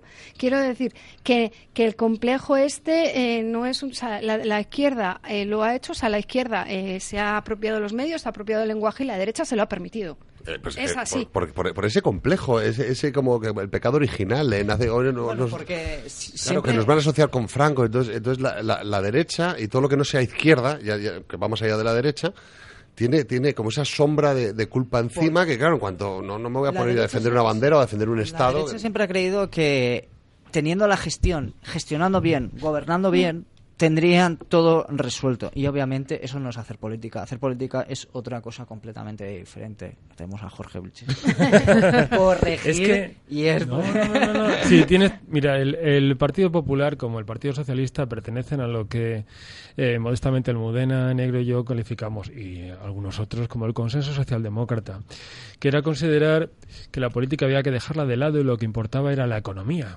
No, lo que importa, que lo hemos oído mu- muchas veces a Mariano Rajoy y a los demás, es que la gente tenga trabajo, no, que las prestaciones, eh, que la sanidad, que la educación llegue a todos. Lo importante es la economía, sin darse cuenta que al otro lado teníamos a unos populistas, tanto a la izquierda como a los nacionalistas, que consideraban que lo importante era la política y consiguieron transformar el lenguaje y hacernos eh, que expresáramos lo que sucede en la sociedad y, y explicar los conflictos a través de sus conceptos. Nos sorprendemos de lo de la secesión o del derecho a decidir. Acabo de ver la vanguardia, aquella vieja vanguardia española que saludaba a Franco como el caudillo con C mayúscula, ¿no? Hablando del derecho a decidir o de referéndum sin ponerles ni adjetivos ni comillas. Nos han ganado la batalla del lenguaje porque el Partido Popular y el PSOE, los dos grandes partidos que levantaron la democracia que tenemos, bajaron los brazos. Bajaron los brazos de los medios de comunicación y de la educación. Y la hegemonía cultural quedó en sus manos, en las manos de los que quieren romper el régimen o el sistema. Es triste, pero es lo cierto. Estaba eh, esta tarde estaba leyendo eh, a uno de la academia, perdón, a un miembro de la Academia de Ciencias Morales y Jurídicas hablando precisamente de lo que llaman la cuestión catalana y diciendo que nadie debe alterarse porque con la misma constitución en la mano se puede permitir o se puede llegar a un referéndum de autodeterminación. Y decía, yo no soy partidario, cuidado, porque hay distintas interpretaciones, decía. Es decir, que caben interpretaciones de la Constitución y de la ley para establecer, para que nuestros políticos establezcan el llamado derecho a decidir o derecho de, de autodeterminación de, de una de las comunidades autónomas. Sí, lo que pasa es que no, no hemos luchado ese concepto, el derecho a decidir. Es que no es un derecho a decidir. Hay cosas que no se pueden decidir. No, y, a- pero- y además, sinceramente, que tengamos muy, muy claro, la- Europa nació para acabar con los nacionalismos. Eh, sí, pero, pero no. En el sentido, claro, este académico decía con mucho sentido. Habría que reformar la ley que regula el referéndum. ¿Por qué? Eh, porque es inconcebible establecer un referéndum de autodeterminación saltándose la soberanía de la nación. Es decir, no se puede parcelar el Estado porque estás contradiciendo la Constitución al parcelar la soberanía. ¿No? Con lo cual deberían llegar a un consenso entre el Partido Popular, el Partido Socialista, Ciudadanos, por Los supuesto Podemos, los nacionalistas, para que es lo que muchos se temen, yo debo decir que yo creo que no, que suceda el 2 de octubre. Claro, porque eh, Almu- Almudena, teoría. Almudena tiene otra teoría. Yo tengo otra teoría que contaré a micrófono cerrado y creo ah, que es, es la correcta. Por cierto, les voy a contar de- declaraciones de alcance. Hoy en Madrid, Teatro del Barrio, Carmele Marchante. Yo quiero quemar el Tribunal Constitucional y la Conferencia Episcopal. Hija de militar franquista. ¿Cómo no? Bueno, las, los, los Esto ha sucedido hoy en Madrid. Yo tengo una, yo quería haceros una pregunta, sobre todo a, a Jorge Vilches, ¿no? Porque lo que estabais hablando ahora de, de, bueno, de las teorías del 2 de octubre, ¿no? Jorge eh, dice que, pues antes comentabas que, que lo que quieren es negociar, que todo esto es un gran teatro, y yo no lo dudo. Ahora mi pregunta es, eh, los propios que quieren negociar, los propios nacionalistas, el 2 de octubre no van a tener un pueblo al que no van a poder controlar, una parte del pueblo al que no van a poder controlar, al que no le van a poder contentar eh, regalándole una negociación que no sea Mira, la en- en independencia. todos- Pregunto. Mira, en todos los golpes de Estado triunfa, triunfa la solución intermedia. Necesitas lo que, no- lo que podemos llamar caleborrocas, es decir, gente que eh, eh, queme el mobiliario urbano, que vuelque coches, que rompa escaparates, ¿no? Que haya policía y tú presentarte, en este caso, la Generalidad de Cataluña como la solución con una vía intermedia que sería la de la negociación. Pero no le- Eso ocurre en todos los pero no golpes de les- Estado. no les tratarán los suyos como como pues como como Es la parte, traidores. es la parte útil, es la parte del teatro. Eh, es, os es voy el a coro. dar otra Eh, noticia que a Iria le va a encantar. Es que son noticias que están saliendo ahora. El PSOE. PSG.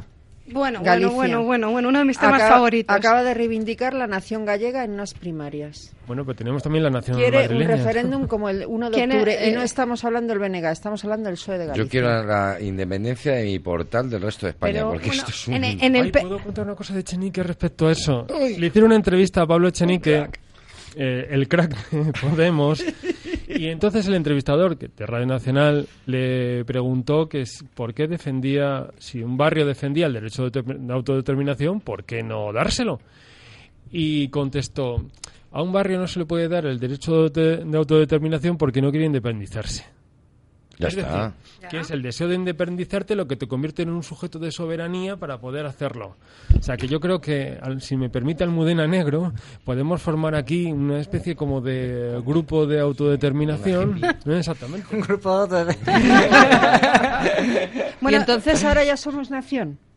Llama a Pedro Sí, Sánchez. porque es un sentimiento. Llama a Pedro Sánchez. Eh, yo creo que ahora, que ahora mismo, tal y como está la situación, sería peligrosísimo sentarse a, a- No entiendo que habría que negociar, porque no hay nada que negociar. Lo que hay que negociar es los años que, que tienen que caerle eh, de prisión a los golpistas, eh, para empezar, y a los del 3%.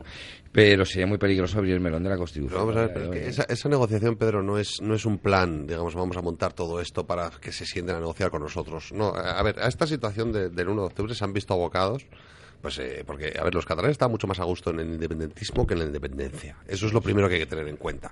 ¿Qué pasa? Pues entre otras cosas lo que apuntaba antes el señor Vilches, que décadas de educación, de cachorros nacionalistas, pues llega un momento que tienes unas generaciones diciendo, oye, ¿qué, qué pasa con lo mío? Que, que- que- que nos lo hemos creído, ahora dadnos algo. Y, y la situación de la crisis y demás, pues se han visto en esta, en esta cuesta abajo y sin frenos. Eh, ¿Qué es a lo que aspiran? Pues les aspiran a que sea España, el Estado español, Madrid, llámalo como quieran llamarlo ellos, los que les impidan celebrar ese feria, Esa feria. esa feria, exacto, el romer- romeriendum este que quieren hacer, o en su caso, los que no les permitan eh, aplicar o actuar en consecuencia al resultado del, del romeriendum, que sea eh, claramente mm, el Estado central quien se lo impida para ellos ser víctimas, ser mártires de su causa, y la negociación, pues es lo que dice Vilches, que es la única salida que les queda a ellos. Es decir, bueno, pues... Pero, pero vamos a ver, pero hay nego- pues- tiene, que haber, tiene que haber negociaciones si hay dos partes dispuestas a negociar. Pero es que aquí ah, tiene que haber una que se llama España, en la que no tiene que, nada que negociar. Lo que hay que negociar es que la justicia diga cuántos años tienen que cumplir estos golpistas en la cárcel. Sí, No hay nada más que a- negociar. a- ahí Pero, hay una mm, negociación, lo único que te está diciendo es que estás, per- que estás es que perdiendo. A ver, pero Sergio, sí, yo estoy de acuerdo contigo, pero es que eh, llevamos, estamos aquí por los complejos arrastrando durante décadas. eh, y aquí me estáis hablando de que de repente todos esos complejos históricos de la derecha, del Partido Popular, de Mariano Rajoy en particular, incluso- y- y van de la a socialdemocracia, ojo, y de la van a socialdemocracia, desaparecer y que el tío mm, va, va a pegar un puñetazo sobre la mesa, se va a plantar en Cataluña y va a meter en el talego a todos estos que podría meter hoy, pero que... mm, Pero lo más mejor del Partido Popular y de la socialdemocracia, del Partido Socialista, porque el Partido Socialista es quien nos ha abocado todo esto con un iluminado que se llama José Luis Rodríguez Zapatero. Pero O sea, es que ojo, que, es- ojo que aquí hay una segunda derivada y bueno, me gustaría ponerlo encima de la mesa y es que eh, ya se habla de una posibilidad de elecciones generales. Si, si Mariano Rajoy, Esa es mi teoría. si Mariano Rajoy eh, hiciese eso y si Mariano Rajoy se quitara un poquito los complejos y tirara para adelante, Y si hay- Montoro acaba de anunciar bajada de impuestos para el 2018, capitalización privada de pensiones, subida de sueldo a los funcionarios, eh, jornadas de electoral. 30... Claro. Y si, Apesta. y si Ma- y si Mariano Rajoy eh, se quita un poco los complejos, un poco al, al Aznar style que decía antes Pedro, yo creo, vamos, mucha gente, y yo me, me incluyo, arrasa. Exacto. Y sí, Arrasa. vale, pues entonces les voy a contar mi teoría porque es que me la ha descabalado Iria, pero la comentaba Perdón. ya a mediodía con el señor Vilches. Yo últimamente veo muchas noticias donde Montoro de repente parece Churchill. Y cuando suceden estas cosas yo me mosqueo. Y cuando oigo que el año que viene nos bajan los impuestos a la clase media y a la clase baja, y que salen plazas de funcionarios de repente, grandes concursos, y que además 35 horas para los funcionarios, y además subidas de sueldo, y además, y además, digo, me huele a elecciones. Fíjense que yo creo que si el primero de octubre, el 1-0, como lo llaman, sale bien, digo para el gobierno, es decir, se consigue evitar, no hay demasiada violencia, etcétera, etcétera, Mariano Rajoy lo tiene a huevo. Disuelvo cortes en- en- en- y convoco elecciones para marzo. Una vez que el PNV me ha aprobado los presupuestos y pillo a todos descolocados, al PSOE con su plurinacionalidad, a Podemos a tortas, a Ciudadanos que se ha pegado el castañazo en las catalanas, o soy peor aún, lo convoco junto con las catalanas. Eh, El PSOE ya se está colocando. La declaración del Partido Socialista de Galicia, por mucho que le duela a Iria, con, todo, con toda lógica, es una manera de colocarse. Y, y lo están haciendo. Pero démonos cuenta de que unas elecciones de ese tipo no van a ser unas elecciones normales, va a ser un plebiscito sobre el Exacto. sistema. ¿eh? Pero ¿y qué error han cometido entonces los nacionalistas y la izquierda? Perdóname. Y es que tú pones las televisiones de izquierdas o los medios de izquierdas y ¿a quién acusan de estarse enfrentando al independentismo? Al Partido Popular. Claro. O sea, a Rajoy le vendrían las elecciones que ni Y re- pintadas. recordemos que en este país el Partido Popular ha llegado a tener 12 millones de votos que yo creo que no han desaparecido en el, en el éter. Esos 12 millones de votos siguen ahí. Se han ido pues por una falta de principios, lo que hemos comentado aquí muchas veces, porque no Pero se que hace pueden política. recuperar si el 1 de octubre el gobierno ha demostrado fortaleza y que además recuperan la, la economía que prometían de bajada de impuestos, etcétera, etcétera. Y que vosotros estáis hablando, de la- y tenéis razón, las elecciones catalanas en forma de plebiscito, pero es que las elecciones nacionales serían también un plebiscito sobre eh, la independencia de Cataluña. ¿Qué va a pasar con ¿Y el si resto de coinciden España? las catalanas con las generales? Pues más, to- el, ¿qué, va, ¿qué va a hacer toda la parte? Esa era, esa era mi idea. ¿Qué- ¿Pero qué va a hacer toda la parte que no es nacional? ¿Qué va a hacer un señor de Andalucía que está harto de este tema, que está harto de Puigdemont, que está harto de, de Y que Junqueras? además tiene a Pedro Sánchez que no lo soportan en. Andalucía, pues va a ir a meter la papeleta del Partido Popular. Pues es- es- O de, o de Ciudadanos. O de Ciudadanos. O de Ciudadanos. Ciudadanos va a tener un espacio muy importante. Si sabe colocarse bien en un centro izquierda o centro moderado, asumirá ese voto de este PSOE Ay, de el Pedro problema es si Sánchez sabe. Hola, Páramo. completamente.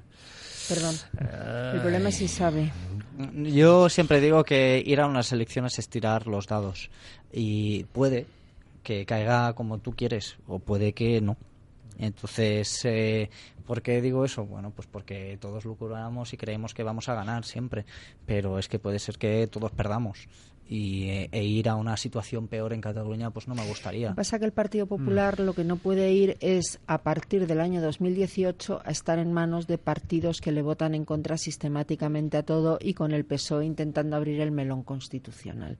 Yo creo que lo que ha descabalgado todo, yo creo que Mariano Rajoy, esto es una opinión personal, ¿eh? O sea, es opinión, no es información, es opinión, aunque yo tenga informaciones que me permiten llegar a esta opinión. Yo creo que Mariano Rajoy no quería hacer elecciones adelantadas. Inicialmente su idea era yo me quedo los cuatro años. ¿Qué ha pasado? Que Pedro Sánchez ha ganado las primarias en el PSOE. Esto lo ha cambiado todo.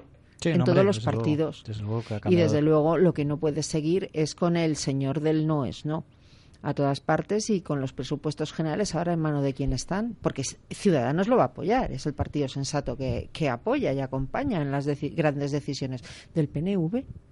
Es decir, aquí hacen falta unas elecciones donde PP y Ciudadanos tengan mayoría absoluta.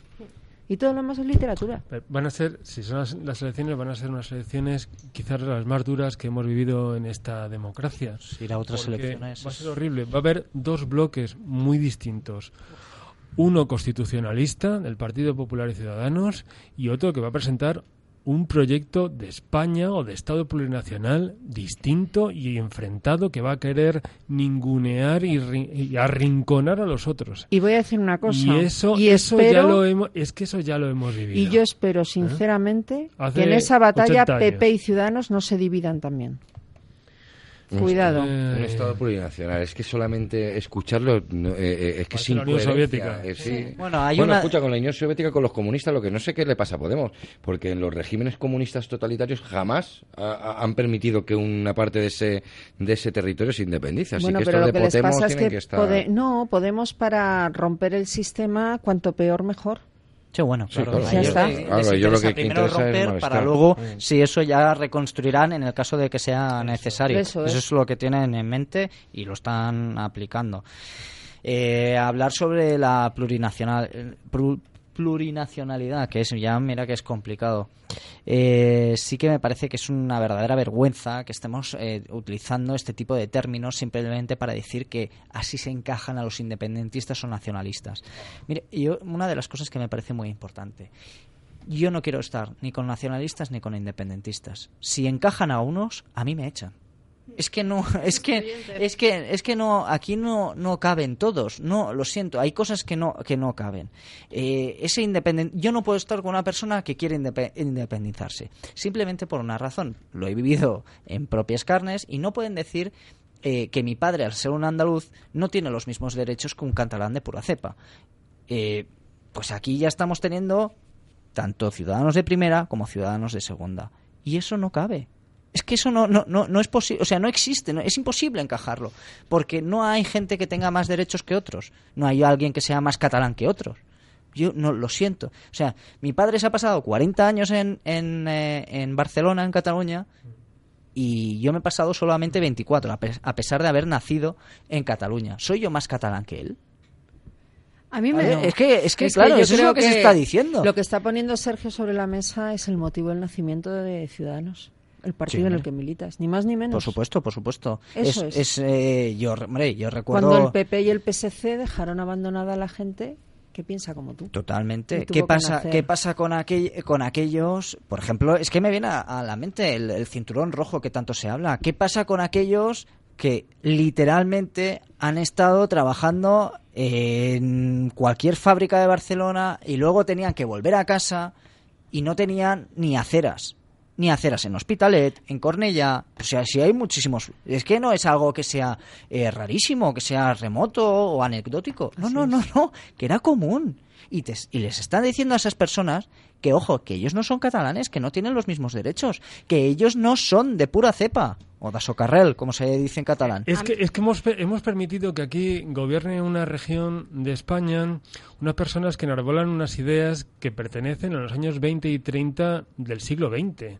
Son supremacistas, xenófobos, racistas, nada que ver con el nacionalismo de principios del siglo XIX, donde importaba muy poco tu religión, tus padres, tu raza, tu lengua, importaba muy poco. Hoy, sin embargo, como aquellos nacionalismos de principios del siglo XX, lo fundamental es tener un hilo de apellidos que conecten con las raíces y la patria, porque si no, no eres digno de gobernar.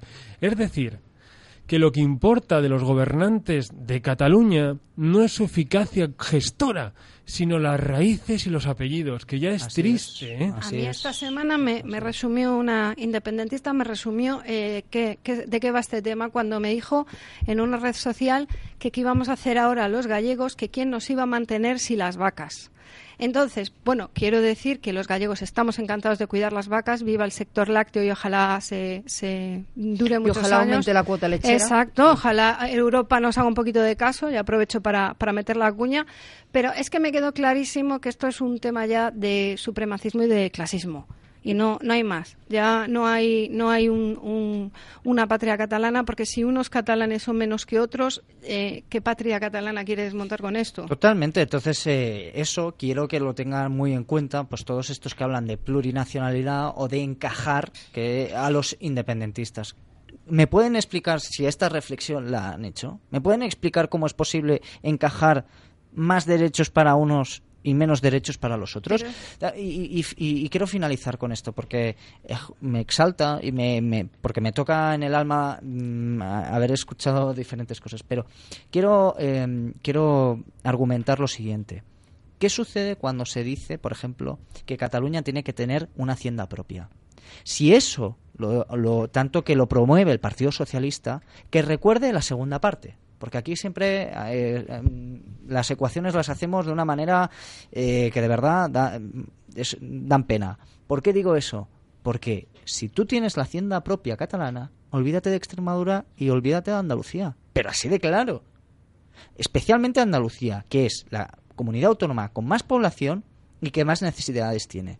¿Y por qué tiene más necesidades? Porque tenemos unos gobiernos socialistas, todos los que, que no han sacado cabeza. Que es que cada vez tiene más paro, más problemas, corrupción. Recordemos los ERE, que a la gente se lo olvida. ¿Qué, qué sucede? Y además le estás diciendo que con la hacienda catalana ya no hay solida- solidaridad alguna. Ah, ¿ahora dónde está la izquierda? Y eso lo defiende no la izquierda. A ver por qué no lo dice. ¿Qué sucede? O sea, es que... Pues porque no le interesa decirlo como siempre ha sido. Si Bueno, son más pero populistas que lo Pues eh, no, igual. pero es que eh, es que entonces lo que no se puede hacer es prometer a unos, decir que se puede encajar, que lo tienes la solución y no estés contando que luego vas a dejar a otros tirados. Que no se puede hacer, Absolutamente claro. tirados. Pero claro que se puede hacer. Si el problema es quién lo compra, eso que lo dice. Si el problema no era Hitler, el problema era todos los animales que le seguían. Si es, es que el problema está en quién compra esos discursos. Como decía el Mudena Negro, quién compra. Es que hasta en los medios de comunicación nacionales ya compran el discurso de los nacionalistas. Si es que ese es el problema. Pero Las nomenclaturas, o sea, todo, todo lo compran, todo lo compran. No, porque volvemos otra vez a hablar A los complejos. siempre. Pero vamos a ver, vosotros os, os creéis. Yo estoy leyendo ahora un titular de un tal Alberto Garzón al que yo daba de luna de miel, pero lamentablemente todavía no se ha ido o ya ha vuelto. Y dice, literalmente, y este señor es diputado, ¿eh? Aplicar la ley en Cataluña puede agravar la situación. Esto es un desprecio a la democracia, al imperio de la ley. A ver, que Garzón es comunista. No le pidas peras al olmo. Pero, No, en pero es que es gravísimo. Pero en y fin. los, y los- Pero es que lo que es gravísimo es que es que este señor ayer dijo esto en un programa de televisión de máxima audiencia, en una entrevista donde se suponía que tenía enfrente a dos dizque periodistas y nadie le dijo nada.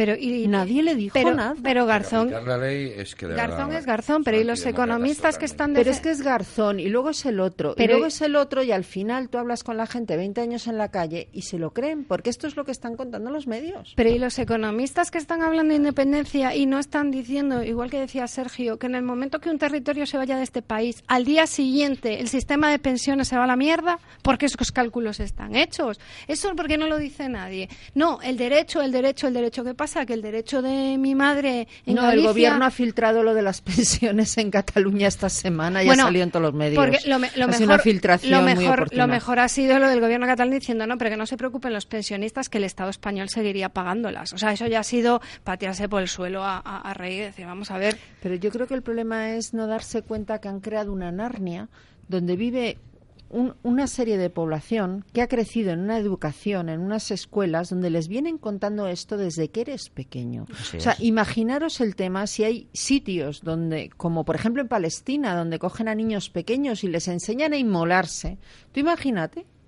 Y lo hacen. Es decir, tú puedes modelar los cerebros de los niños. El problema es que tenemos una educación pública que desde hace muchísimos años, yo creo que desde el año 85, cuando un tal Alfredo Pérez Rubalcaba eh, andaba por educación, que enseña lo que hay que pensar y anula además cualquier capacidad de pensamiento crítico.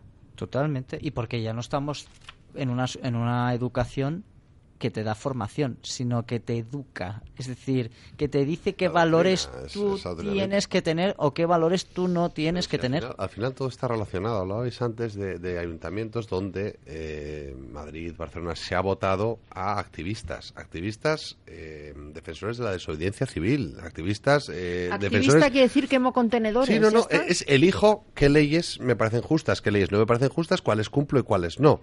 Entonces, eh, eh, obviamente, eso se ha elegido en Madrid, se ha elegido en Barcelona, se ha elegido, eh, de- de- ha tenido 6 millones de votos en, en toda. España. Entonces, Oiga, no, podemos pretender ahora, no podemos pretender ahora que nos que nos eh, rasgue mucho, nos rasgue el, el embrague si sale un tipo en televisión en máxima audiencia diciendo que, hombre, que es que cumplir estas leyes puede ser... ¿Por También me gustaría- Hemos relativizado tanto, También- tanto, también tanto. el- Sé que a lo mejor no, no es la panacea, pero sí que me gustaría que estuviera las listas abiertas para poder votar directamente a aquellos candidatos que me van a representar. Porque si en ese caso, por ejemplo, digo que ese activista ha hecho esto, esto, esto y esto otro, a lo mejor esa persona ya no sale.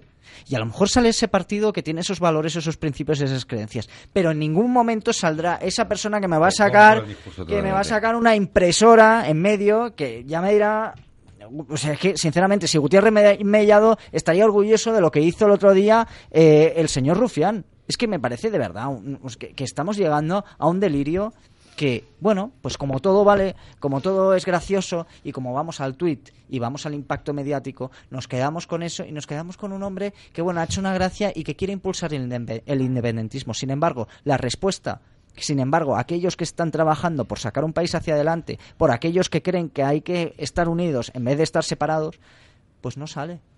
No sale y queda absolutamente eclipsado todo aquel que quiere la unión por encima de la segregación. pero no es la unión, pero a ver, Rufián, eh, Gabriel Rufián es el claro ejemplo del adoctrinamiento de la educación en determinadas comunidades autónomas como, como Pero que tenemos que tener- como Cataluña, ¿no? Como, la, como las icástolas, son, eh, eh, son adoctrinan y educan y los llevan por un camino al que nos ha llevado Ga- Gabriel Ruf, como, como el que tiene Gabriel Rufián, Pero- por ese pero camino que, no es, que no es solo eso, que no es solo lo que han hecho los catalanes y los vascos en sus territorios, que es que nosotros, nosotros como nación. Nosotros como nación nos hemos infantilizado a unos extremos bestiales. Y el, el respeto a la ley, lleno de complejos, el respeto a la ley es un concepto antiguo, desfasado, es un concepto que no hay, eh, o sea, eh, no tenemos voces realmente, ahí, ya no defendiendo la unidad de España, la no unidad, el independentismo, no, no, no, es que es muy anterior.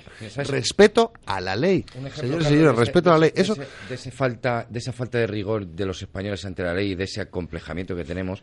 Hubo, hubo un, un, un español que no recuerdo en qué país, eran las fiestas de ese país o de una ciudad y colgaban la, la bandera de ese país, no recuerdo qué país era, francamente. Pero eh, bueno, a lo que iba la noticia es, es que ese español allí de fiesta, para hacer la gracia, se subió en una farola, quitó la bandera de ese país y estuvo jugando con ella y le detuvo la policía y estuvo preso no sé cuánto tiempo. ¿Y por qué? Y claro, y hay, gente en España que se pregunta, joder, por quitar una bandera de ese país. O sea, cuando ya, desde el principio, el quitar una bandera de tu país y que jueguen con ella te parece algo normal, o que Francia, que gente se escandalice porque Francia está pi- pidiendo que se coja a los que han quemado la bandera francesa en Cataluña el otro día para, mm, para ponerlos a disposición judicial, y, y hay gente que se asusta de eso y digo, joder, hasta eso estamos llegando. Es que es un claro ejemplo de los grandes complejos que tiene este país. Pero no ocurre, no ocurre solamente aquí. Cuando Ada Colau salía eh, no hace poco, y decía, el PDCAT no nos de- puede dar lecciones de desobediencia. Y tiene toda la razón. Todos estos activistas que proceden de los movimientos sociales conciben la, la desobediencia como un modo de visualizar un conflicto y a través de un grupo de pocas personas, 5, 10, 15, 20, consiguen llevar a la vida política una cosa particular dándole una interpretación general. Es el caso de los desahucios, que es una cosa muy particular, muy concreta, incluso escasa, y lo han convertido en la manifestación de la opresión capitalista de un sistema con la Constitución del 78, bla, bla, bla, bla. Entonces, en, dentro de esa desobediencia está, como decía Carlos Prayón, el no cumplir las leyes. La diferencia está en que entre la gente de derechas no se cumplen las leyes, pero a lo mejor es para llevarse el dinero a no sé dónde por una cuestión particular, y esta gente eh, desobedece las leyes porque cree en una causa final. Pero... Que es, que es la movilización y la política. Por eso lo politizan todo.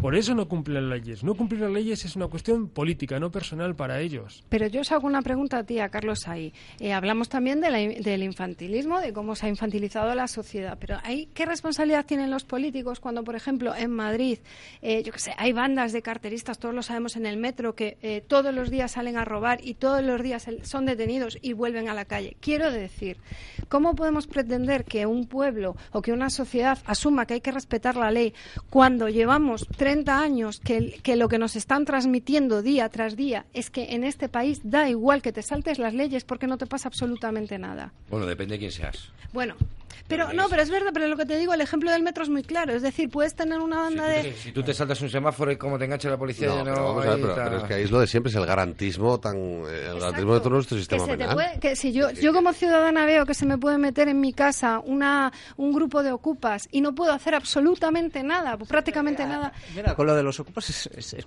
es curiosísimo, ¿eh? porque sí que tienes 24 horas. Bueno.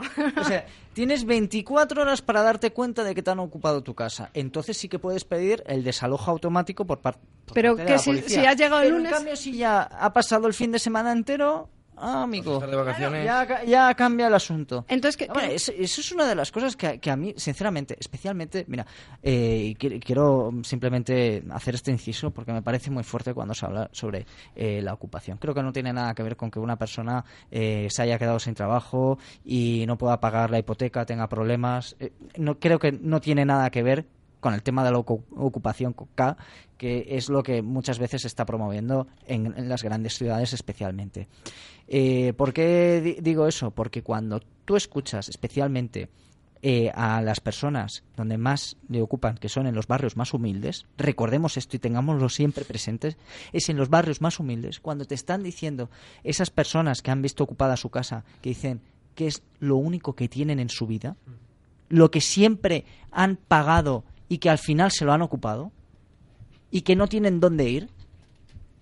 Em, A mí me gustaría que eh, esta gente que tanto le hace gracia lo de la ocupación con K, eh, reflexione un momento o hable con esta gente y vea, y vea realmente el sufrimiento y el dolor que le causa ese tipo de ocupación que hay en, en las grandes ciudades eh, en concreto, que, que es los que más sufren estos problemas. Y siempre con el garantismo... Oye, no, o sea, no, no, no, no. Hay unas personas que, por favor, lo están pasando mal y hay que eh, defender sus derechos. Y muchas veces parece que nos olvidamos de ellos. Pues es que igual lo que hay que hacer es quitar, o sea, lo que hay que hacer es dar un paso atrás en este garantismo paternalista y estúpido para dejar de decirle a la sociedad que puedes saltarte la ley y no pasa nada. ¿Han dicho paternalismo? Han dicho estúpido. Por cierto, señor Vilches, ¿quiere dejar de dar golpecitos? que le Joder, están es que, oyendo. No, yo lo entiendo. eh, Bueno. leyendo, leyendo lo de Ana María Villa. ¿Cómo se llama? Villa Villa Juan. Ahora lo Eh, vamos a... Me van a romper la recomendación. Usted había dicho imbéciles. No sé si han dicho tiranía. La tiranía de los imbéciles. Es que hay un libro que se llama La tiranía de los imbéciles que ha escrito un tal C.P. Bailer, es decir, Carlos Prayón, se publicó en el 2014. Yo se lo recomiendo. Se lo recomiendo para entender todo de lo que hemos hablado hoy. Está recogido con sentido del humor en este libro. Un libro cuya portada, por cierto, Sergio, es una imagen en un parque de Madrid donde pone prohibido jugar a la pelota. A los niños y se llama La tiranía de los imbéciles, que pone al descubierto pues el consenso socialdemócrata, la sociedad infantilizada en el fondo. Lo digo porque es que les estaba oyendo hablar y yo me he puesto a buscar corriendo La tiranía de los Hombre, imbéciles. que yo- que yo y ahora cuenten lo de la lógico. heteropatriarcal porque es que esto ya es Eh, ¿pu- una ¿Puedo cosa- leerlo? Sí, sí. Bueno, antes quiero decir una cosa. En Amazon el libro de don Carlos Prayón está a un precio que me, que me lleva a ponerlo en subasta. Lo subasto a 70 pavos. Bueno, la frase de esta señora es, eh, si, eh, siéntense, por favor, es cuando una mujer alcanza el orgasmo con un varón, está colaborando con el sistema patriarcal y erotizando su opresión. Sheila Jeffreys, académica y activista es feminista. académica, no, pero no se puede ser más tonto. Esto solo podía ser Pedro. Hay unas declaraciones muy fuertes que hizo en la tuerca una de las hermanas Serra, en la Cierto. una de las diputadas. Ah, lo del no lo voy a decir porque no quiero que me graben eh, que tengan eh, las de- mismas declaraciones sobre, pero vamos, eh, estaban a- estaba hablando básicamente es- sobre el mismo tema y, y me parece me parece que es que estamos, eh, eh, de verdad, sinceramente, eh, estamos acabando con, con- con la sociedad simplemente con este tipo de cosas, hablando, por ejemplo, de los micromachismos, hablando de eh, historias que me podemos decir si son relevantes o no relevantes, pero no me parecen importantes. Pues que ¿Por qué digo eso? Porque los- cuando se estaba, cuando se habla sobre un cuando se habla sobre un obrero que pasa 16 horas trabajando, me gustaría saber si realmente resuelve esos problemas. Clara Serra lo que dijo, a mí me da igual que me graben, porque como no soy político, nada, me da exactamente igual. Dijo, la fantasía de violación y de sexo con Mm. violencia es un deseo femenino. Yo no sé qué deseos tiene Clara Serra, pero me ha asustado un poco. No sé, pero a mí, a mí, eh, yo, yo a mí, eh, igual, igual no es- decir. igual- igual Está es- claro, como para que te pillen, te saquen esto el audio. Igual esto es frivolizar, pero yo me imagino, claro, eh, el típico, mm, en la mala noche que tiene uno y ya, hombre, no voy a promover yo el heteropatriarcado, guapa. Duerme- duérmete.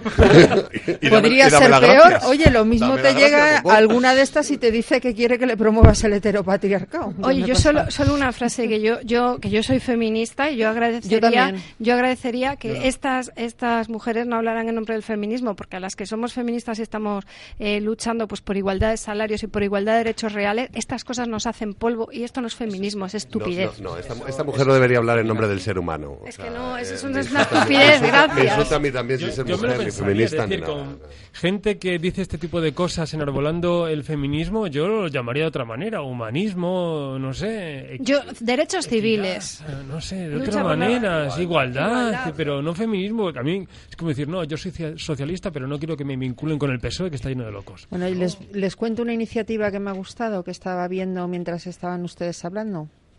Eh, entren en la web, elcatalán.es, es un- una web que está muy bien, y ahí les explican paso a paso cómo pedir que Twitter bloquee la cuenta oficial del 1 de octubre. Esto me parece una gran iniciativa, me divierte.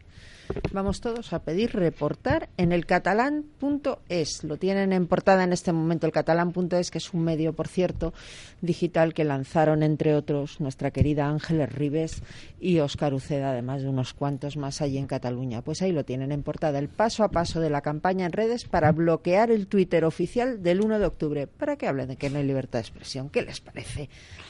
Maravilloso, como, como casi todo lo que hace Argelia Ribes, por otra parte.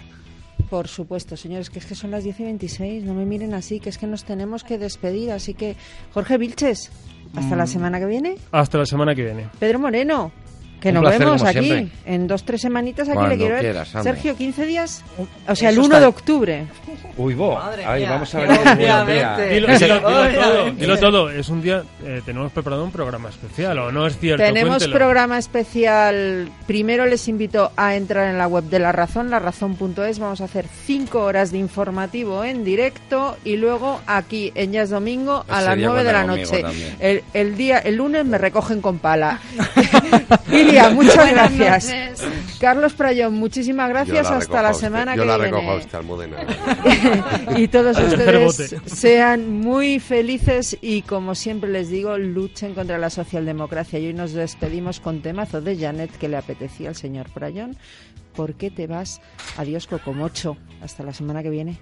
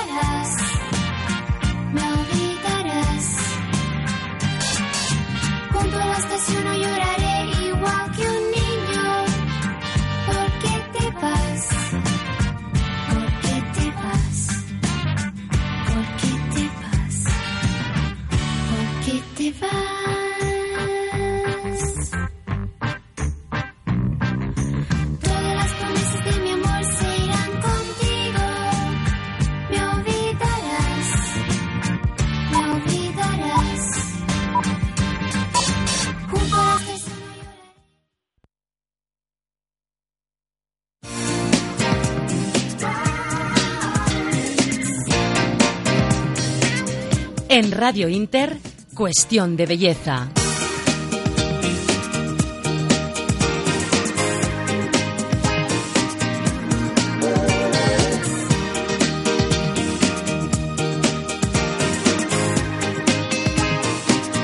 Muy buenas noches, saludos de Miriam Álvarez, bienvenidos a Cuestión de Belleza. Ya saben que cada domingo a estas horas abrimos un espacio dedicado a la belleza, la salud y el bienestar. Media hora por delante para informarles de lo más novedoso en tratamientos, técnicas y productos de última generación. Un repaso por la actualidad de la mano del doctor Antonio Licitra, que ya se ven todos ustedes, que es oncólogo, internista, especialista en medicina estética y director médico del Centro Medestética. Muy buenas noches, doctor. Buenas noches, ¿qué tal? ¿Cómo estáis todas y todos? Pues encantados de compartir un domingo más estos minutos de radio en su compañía. Muy bien. yo bueno, que fuera de micro, doctor, me ha estado comentando que ha sido todo un éxito eh, la nueva crema antiarrugas que tiene en exclusiva Medestetic, esa crema de la que estuvimos hablando en el programa anterior, que le estuvimos contando a todos nuestros oyentes las bondades eh, de este producto, lo que consigue hacer sobre el rostro, eliminar las arrugas eh, de expresión durante un periodo de seis horas. Cuéntenos porque ha creado mucha expectación y, y cada vez son más las personas que quieren adquirir este revolucionario El- producto. El, el más sorprendido soy yo. Es impresionante. Yo no, no hay.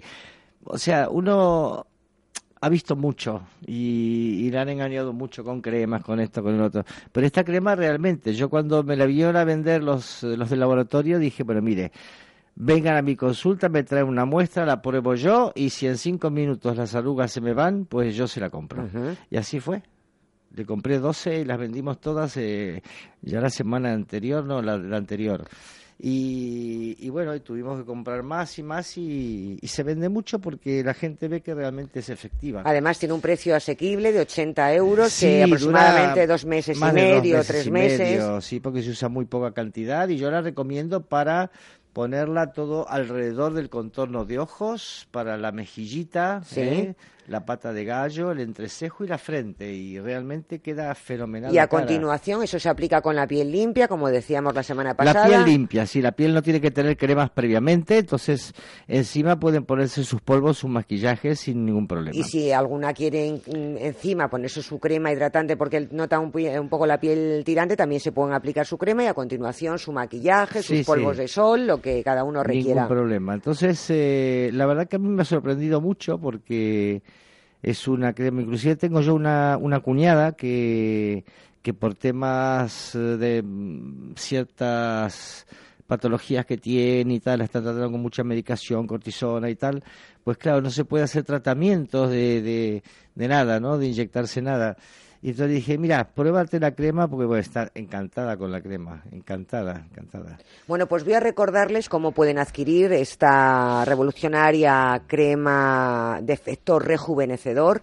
Lo, van a- lo pueden hacer acudiendo directamente a Medestetic, la consulta del doctor Antonio Licitra, que está en la calle Pintor Juan Gris, número 5, primero A, esquina con eh, Capitán Aya. Decirles que tienen muy cerquita el metro Cuzco, casi en nada, cinco minutos menos de la Sí. consulta, y luego también hay muchísimas líneas de autobús que, que les van a dejar también al lado de Medestetic.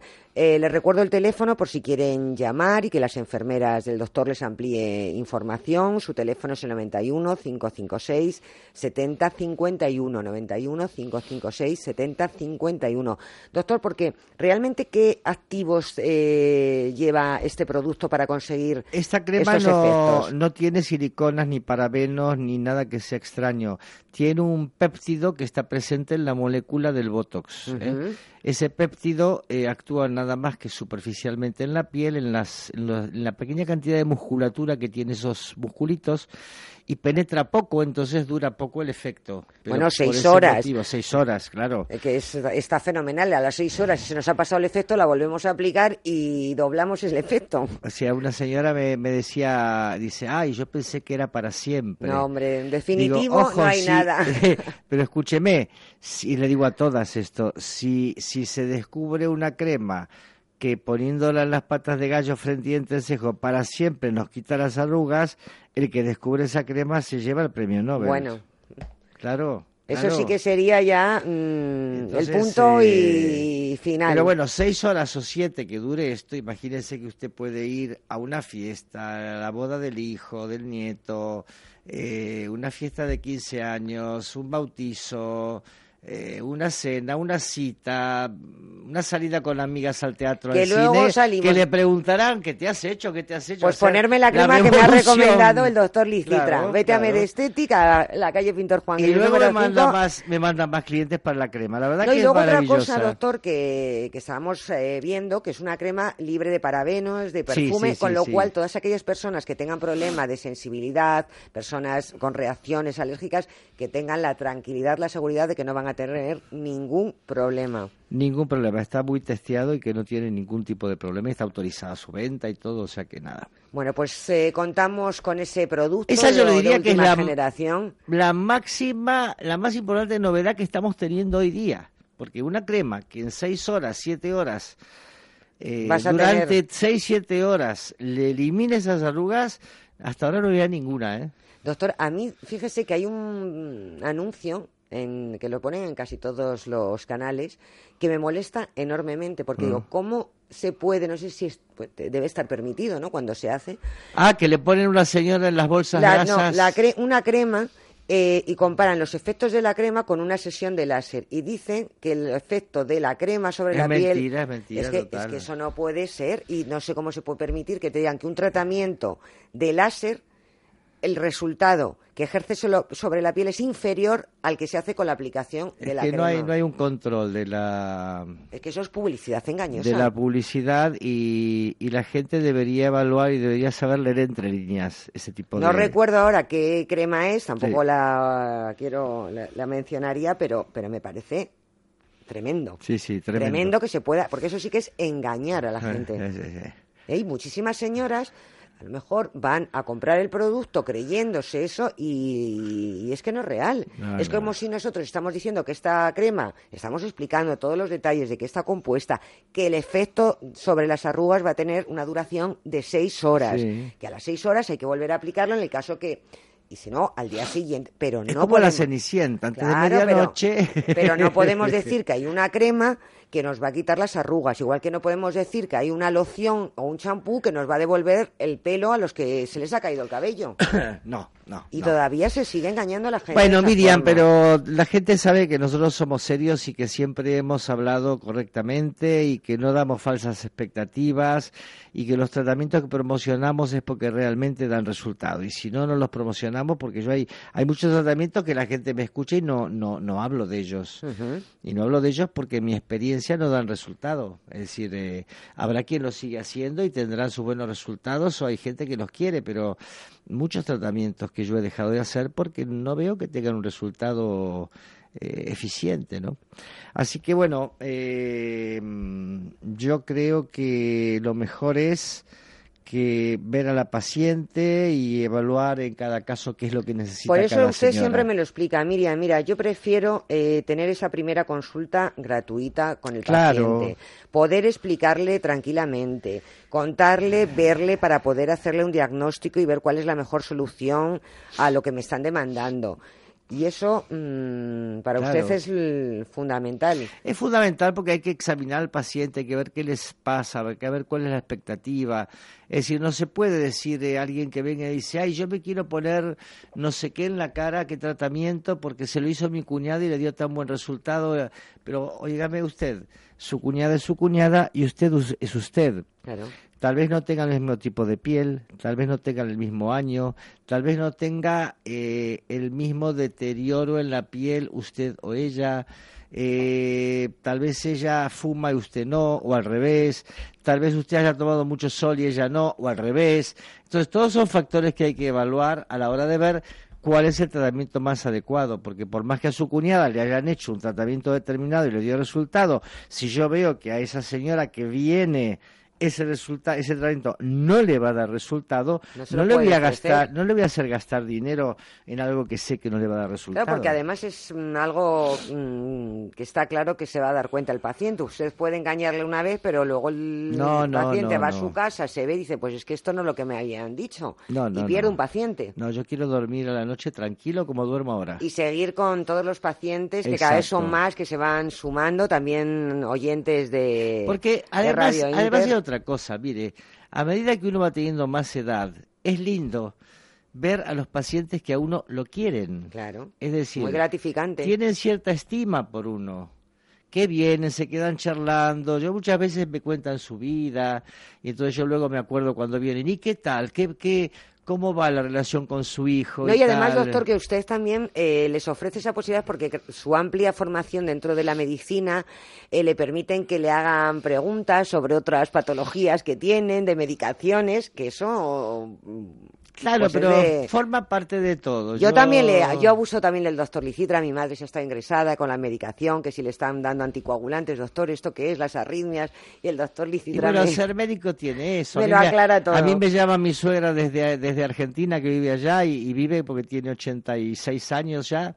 Este, y está tomando medicación y tal, y me llama para decir, ay, escúchame, tengo esto y tal, puedo tomar aquello, puedo tomar aquello. Yo sé que tiene su médico, pero me llama, yo le digo algún consejo y se queda más tranquila. Claro, Y bueno, yo no me igual. cuesta nada. Yo siempre digo, voy a llamar mamá al doctor Licitra, lo que el doctor Licitra me diga, así hacemos.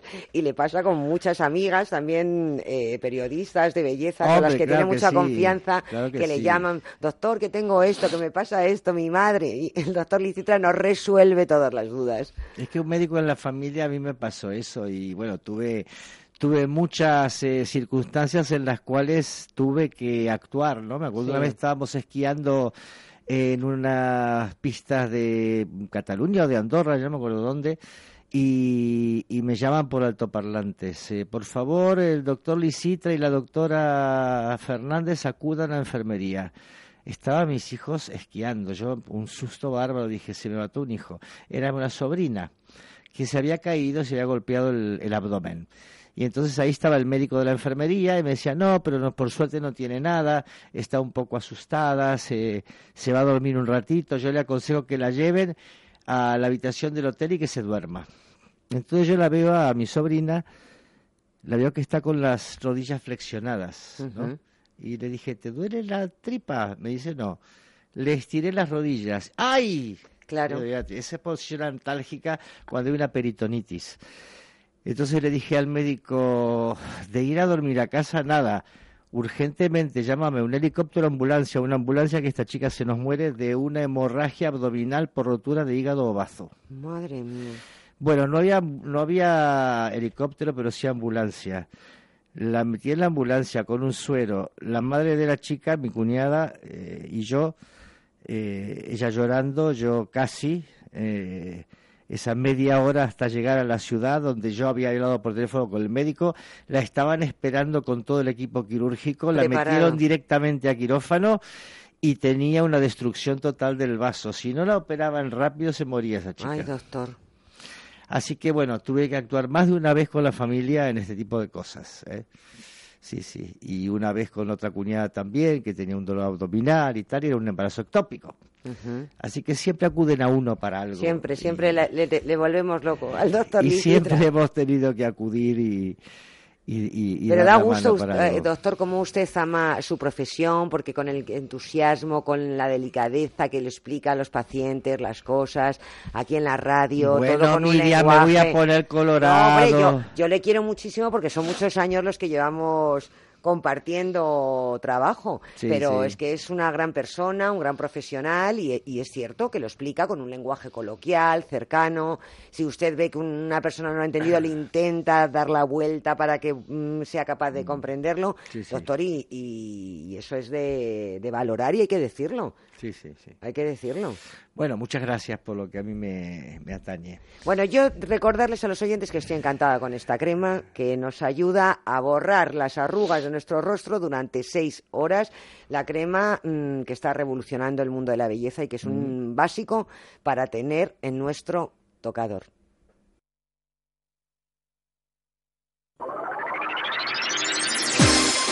Met Aesthetic 91 556 70 51 o 902 42 44 50 o también visitando su página web www.met-aesthetic.com Met Aesthetic, cuestión de belleza.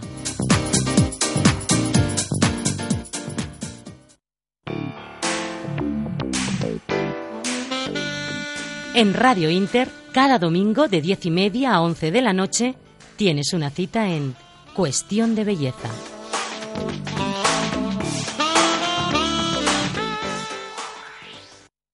Continuamos en cuestión de belleza la sintonía de Radio Inter en compañía del doctor Antonio Licitra. Ahora, mientras teníamos esta pausa, estábamos mirando los efectos de la crema que Juan Pablo, eh, nuestro técnico y yo decíamos, se nota muchísimo, doctor, es increíble, Sí, yo quiero un bote, yo quiero un bote. Sí, sí, sí, se nota mucho, se nota mucho. Bueno, Es eh, que hice de nuevo la prueba ahora para mostrarle a- al operador el efecto de la crema.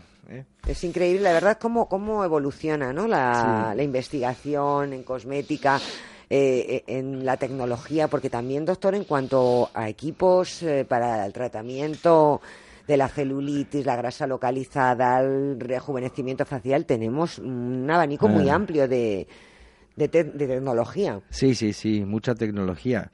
Y, y bueno, hablando de eso, pues eh, también las señoras y los señores que, que han vuelto de vacaciones y que se notan que tienen algún kilito de más, que no se dejen estar, que, que acudan a la clínica, porque las navidades están a la vuelta de la esquina. Y luego viene el frío y con el frío se come más y vienen los turrones y los mazapanes. Y luego nos tiramos de los pelos, no nos Eso entra la ropa. mismo, entonces se engorda de octubre a febrero marzo y luego otra vez la historia del bañador que no, cabe. Hay que concienciarnos y decir, a ver, eh, los helados, el- la vida más sedentaria, Es que, que todo son tan merecido. ricos los Es tan helados. Bueno, las pues tartas. hemos cogido un par de kilitos. No pasa nada, ahora llegamos, nuestra vida normal, nos empezamos a cuidar, nos Bueno. acumulamos cúmulos de grasa que se resisten, Yo que sepan les que hay técnicas. aconsejo lo que les aconsejé a todas las señoras y señores antes de las vacaciones. Para después de las vacaciones también sirve las gelatinas. Eso, ese, ese Vale. truco también dio mucho que hablar. Usted compra un sobrecito de gelatina eh, Royal de esta que pone diet, porque no tiene por qué tener azúcar. Entonces se prepara ese polvito con medio litro de agua hirviendo. Se disuelve bien la gelatina en medio agua, eh, el litro de agua hirviendo. Una vez que está disuelta, se le agrega otro medio litro de agua fría y se tiene un litro de gelatina líquida. Entonces la deja ahí mientras se va enfriando, usted va pelando la fruta. Uno o dos plátanos, un melocotón, una nectarina. Sí, la fruta de temporada, ¿no? Algunas uvitas, fruta que sea rica. La corta en pedacitos, no muy chiquititos, pero sus...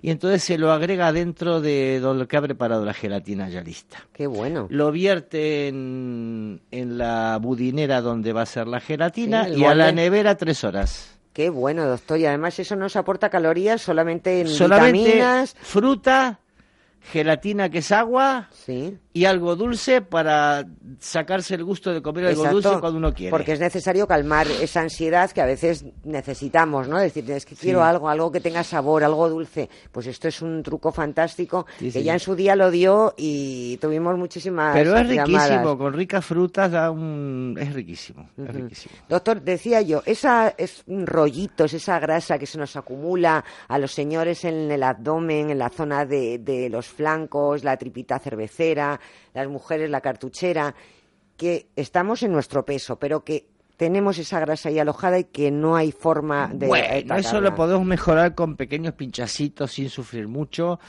de productos que van eliminando esa grasa localizada que a veces por más que adelgacemos y nos matemos de hambre, pues no eliminamos del todo. Entonces que sepan que eso se puede eliminar para que esté más coordinado, porque esa es una grasa que se deposita ahí y después de los 50, 55 años es muy difícil de eliminarla, ¿no? Sí. porque es una grasa de depósito que el organismo lo tiene para que es, es muy inteligente la naturaleza. Sabe que después de los 55 60 años pueden venir enfermedades de todo tipo. Entonces nos, nos hace que la grasita que antes acumulábamos con dificultad, ahora la acumulamos con facilidad. ¿Por Sí. qué? Porque es una grasa de reserva, de reserva para momentos